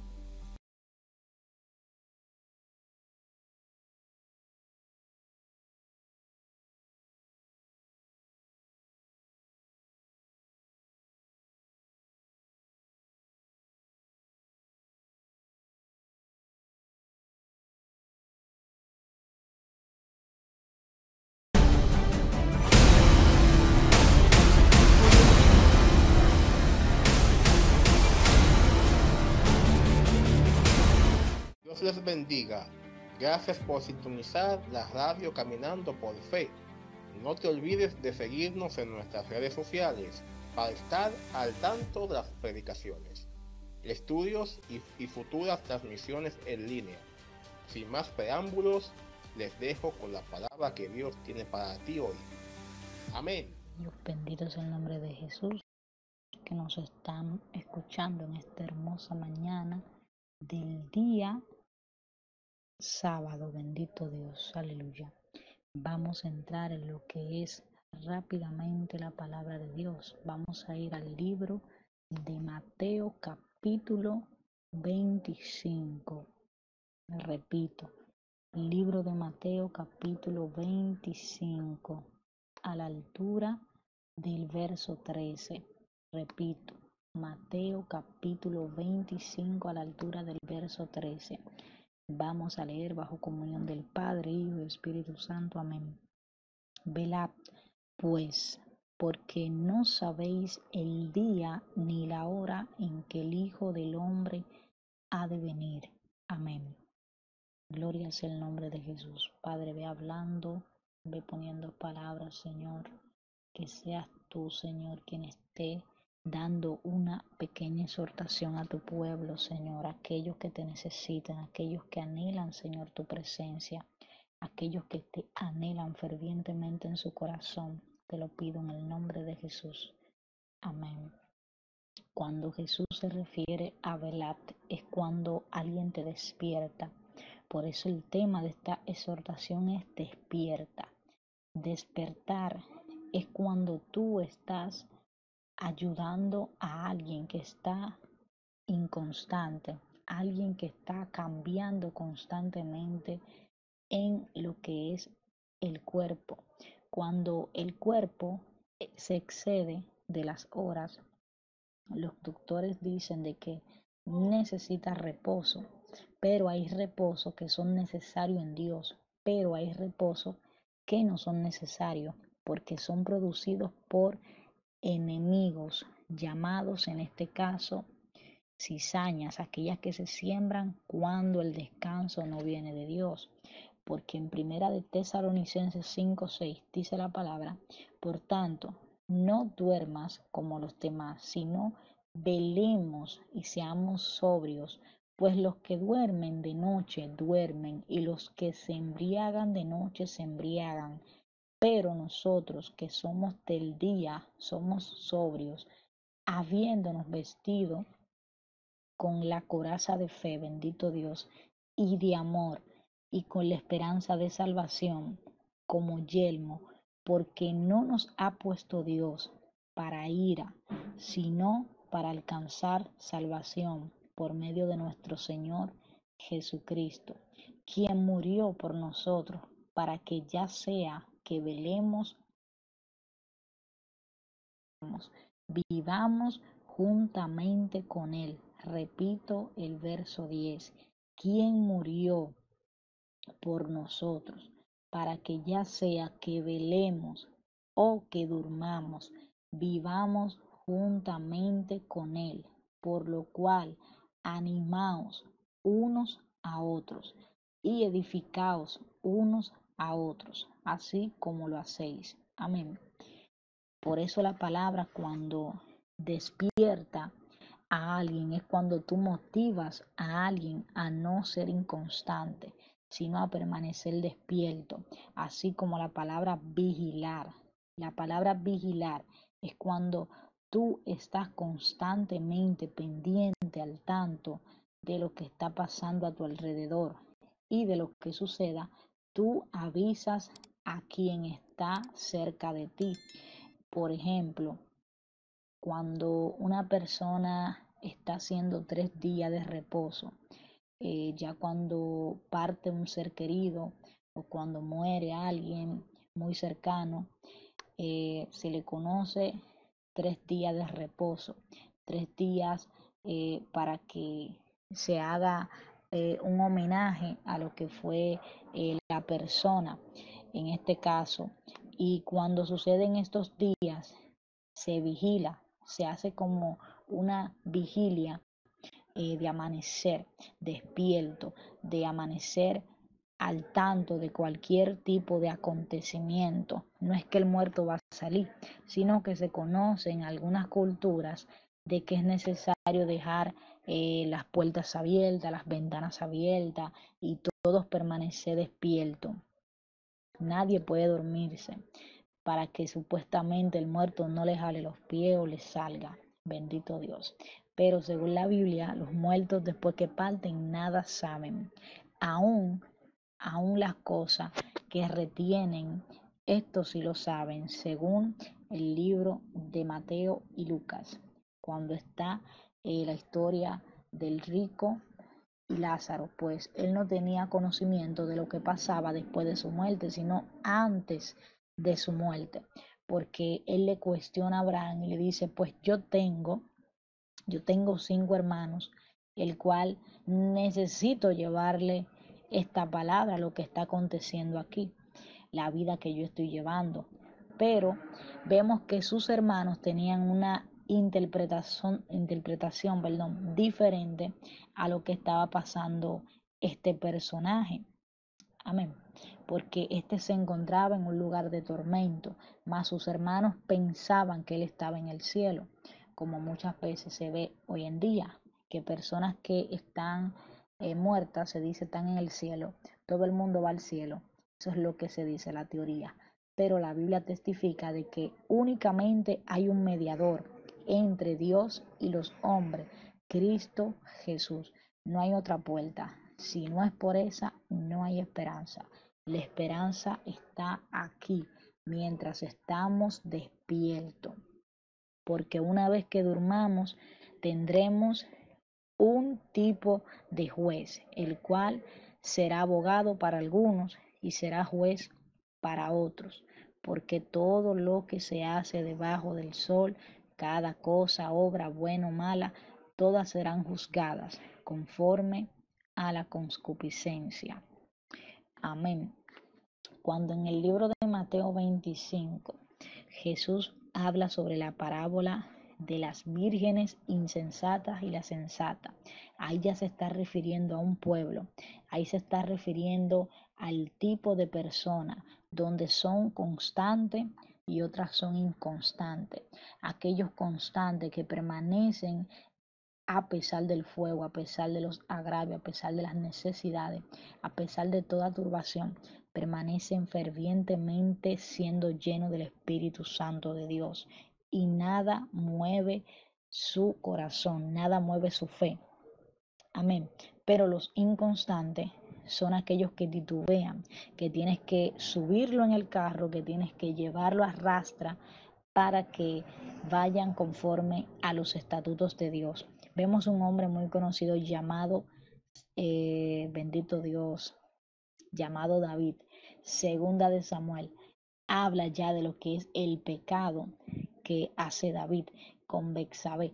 Cuando David ve a Bexabe, dice la palabra de Dios que él la en un momento de descanso, en un momento de reposo, en un momento donde él quiso eh, reposar, descansar el cuerpo, pero el diablo como dice en el libro de Mateo, sembró cizaña justo en el momento en que David no estaba velando. En el, en el momento en que David quizá paró un poquito la oración, le bajó un poquito, porque David un hombre de fuego, un hombre de unción, un hombre de chipa. Entonces David se confió, se confió en su fuerza física y no en su fuerza espiritual. Entonces David mezcló lo espiritual con lo natural y al final ganó lo natural vemos de que David era un hombre que se olvidó de la palabra que dice en el libro de Efesios, que tenemos que portar armaduras de Dios, armaduras no físicas, sino armaduras espirituales. Cuando David dejó que los ojos de él se empañaran por un momento, el diablo agarró esa oportunidad como nunca, así como la siembra de la cizaña. Ambas se parecen, Ambas se cree que vienen de Dios. Como el corazón es engañoso más que todas las cosas, el corazón muchas veces nos hace ver palabras, acciones, actitudes, incluso personas físicamente hablando, de una manera apropiada cuando es inapropiada delante de los ojos de Dios. David mezcló algo que la palabra llama lujuria con lo que es voluntad de Dios.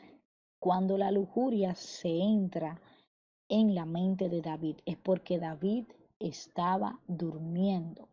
Cuando David duerme y descansa, en ese mismo momento es que el enemigo aprovecha y muestra a Bexabé cuando él ve a Bexabe, le produce un sentimiento extraño, un sentimiento fuera de lo normal. Le llamó más la atención, más la atención en ese momento, porque Bexabe era esposa de Urias y Urias era uno de los guerreros que combatían en la armada de David.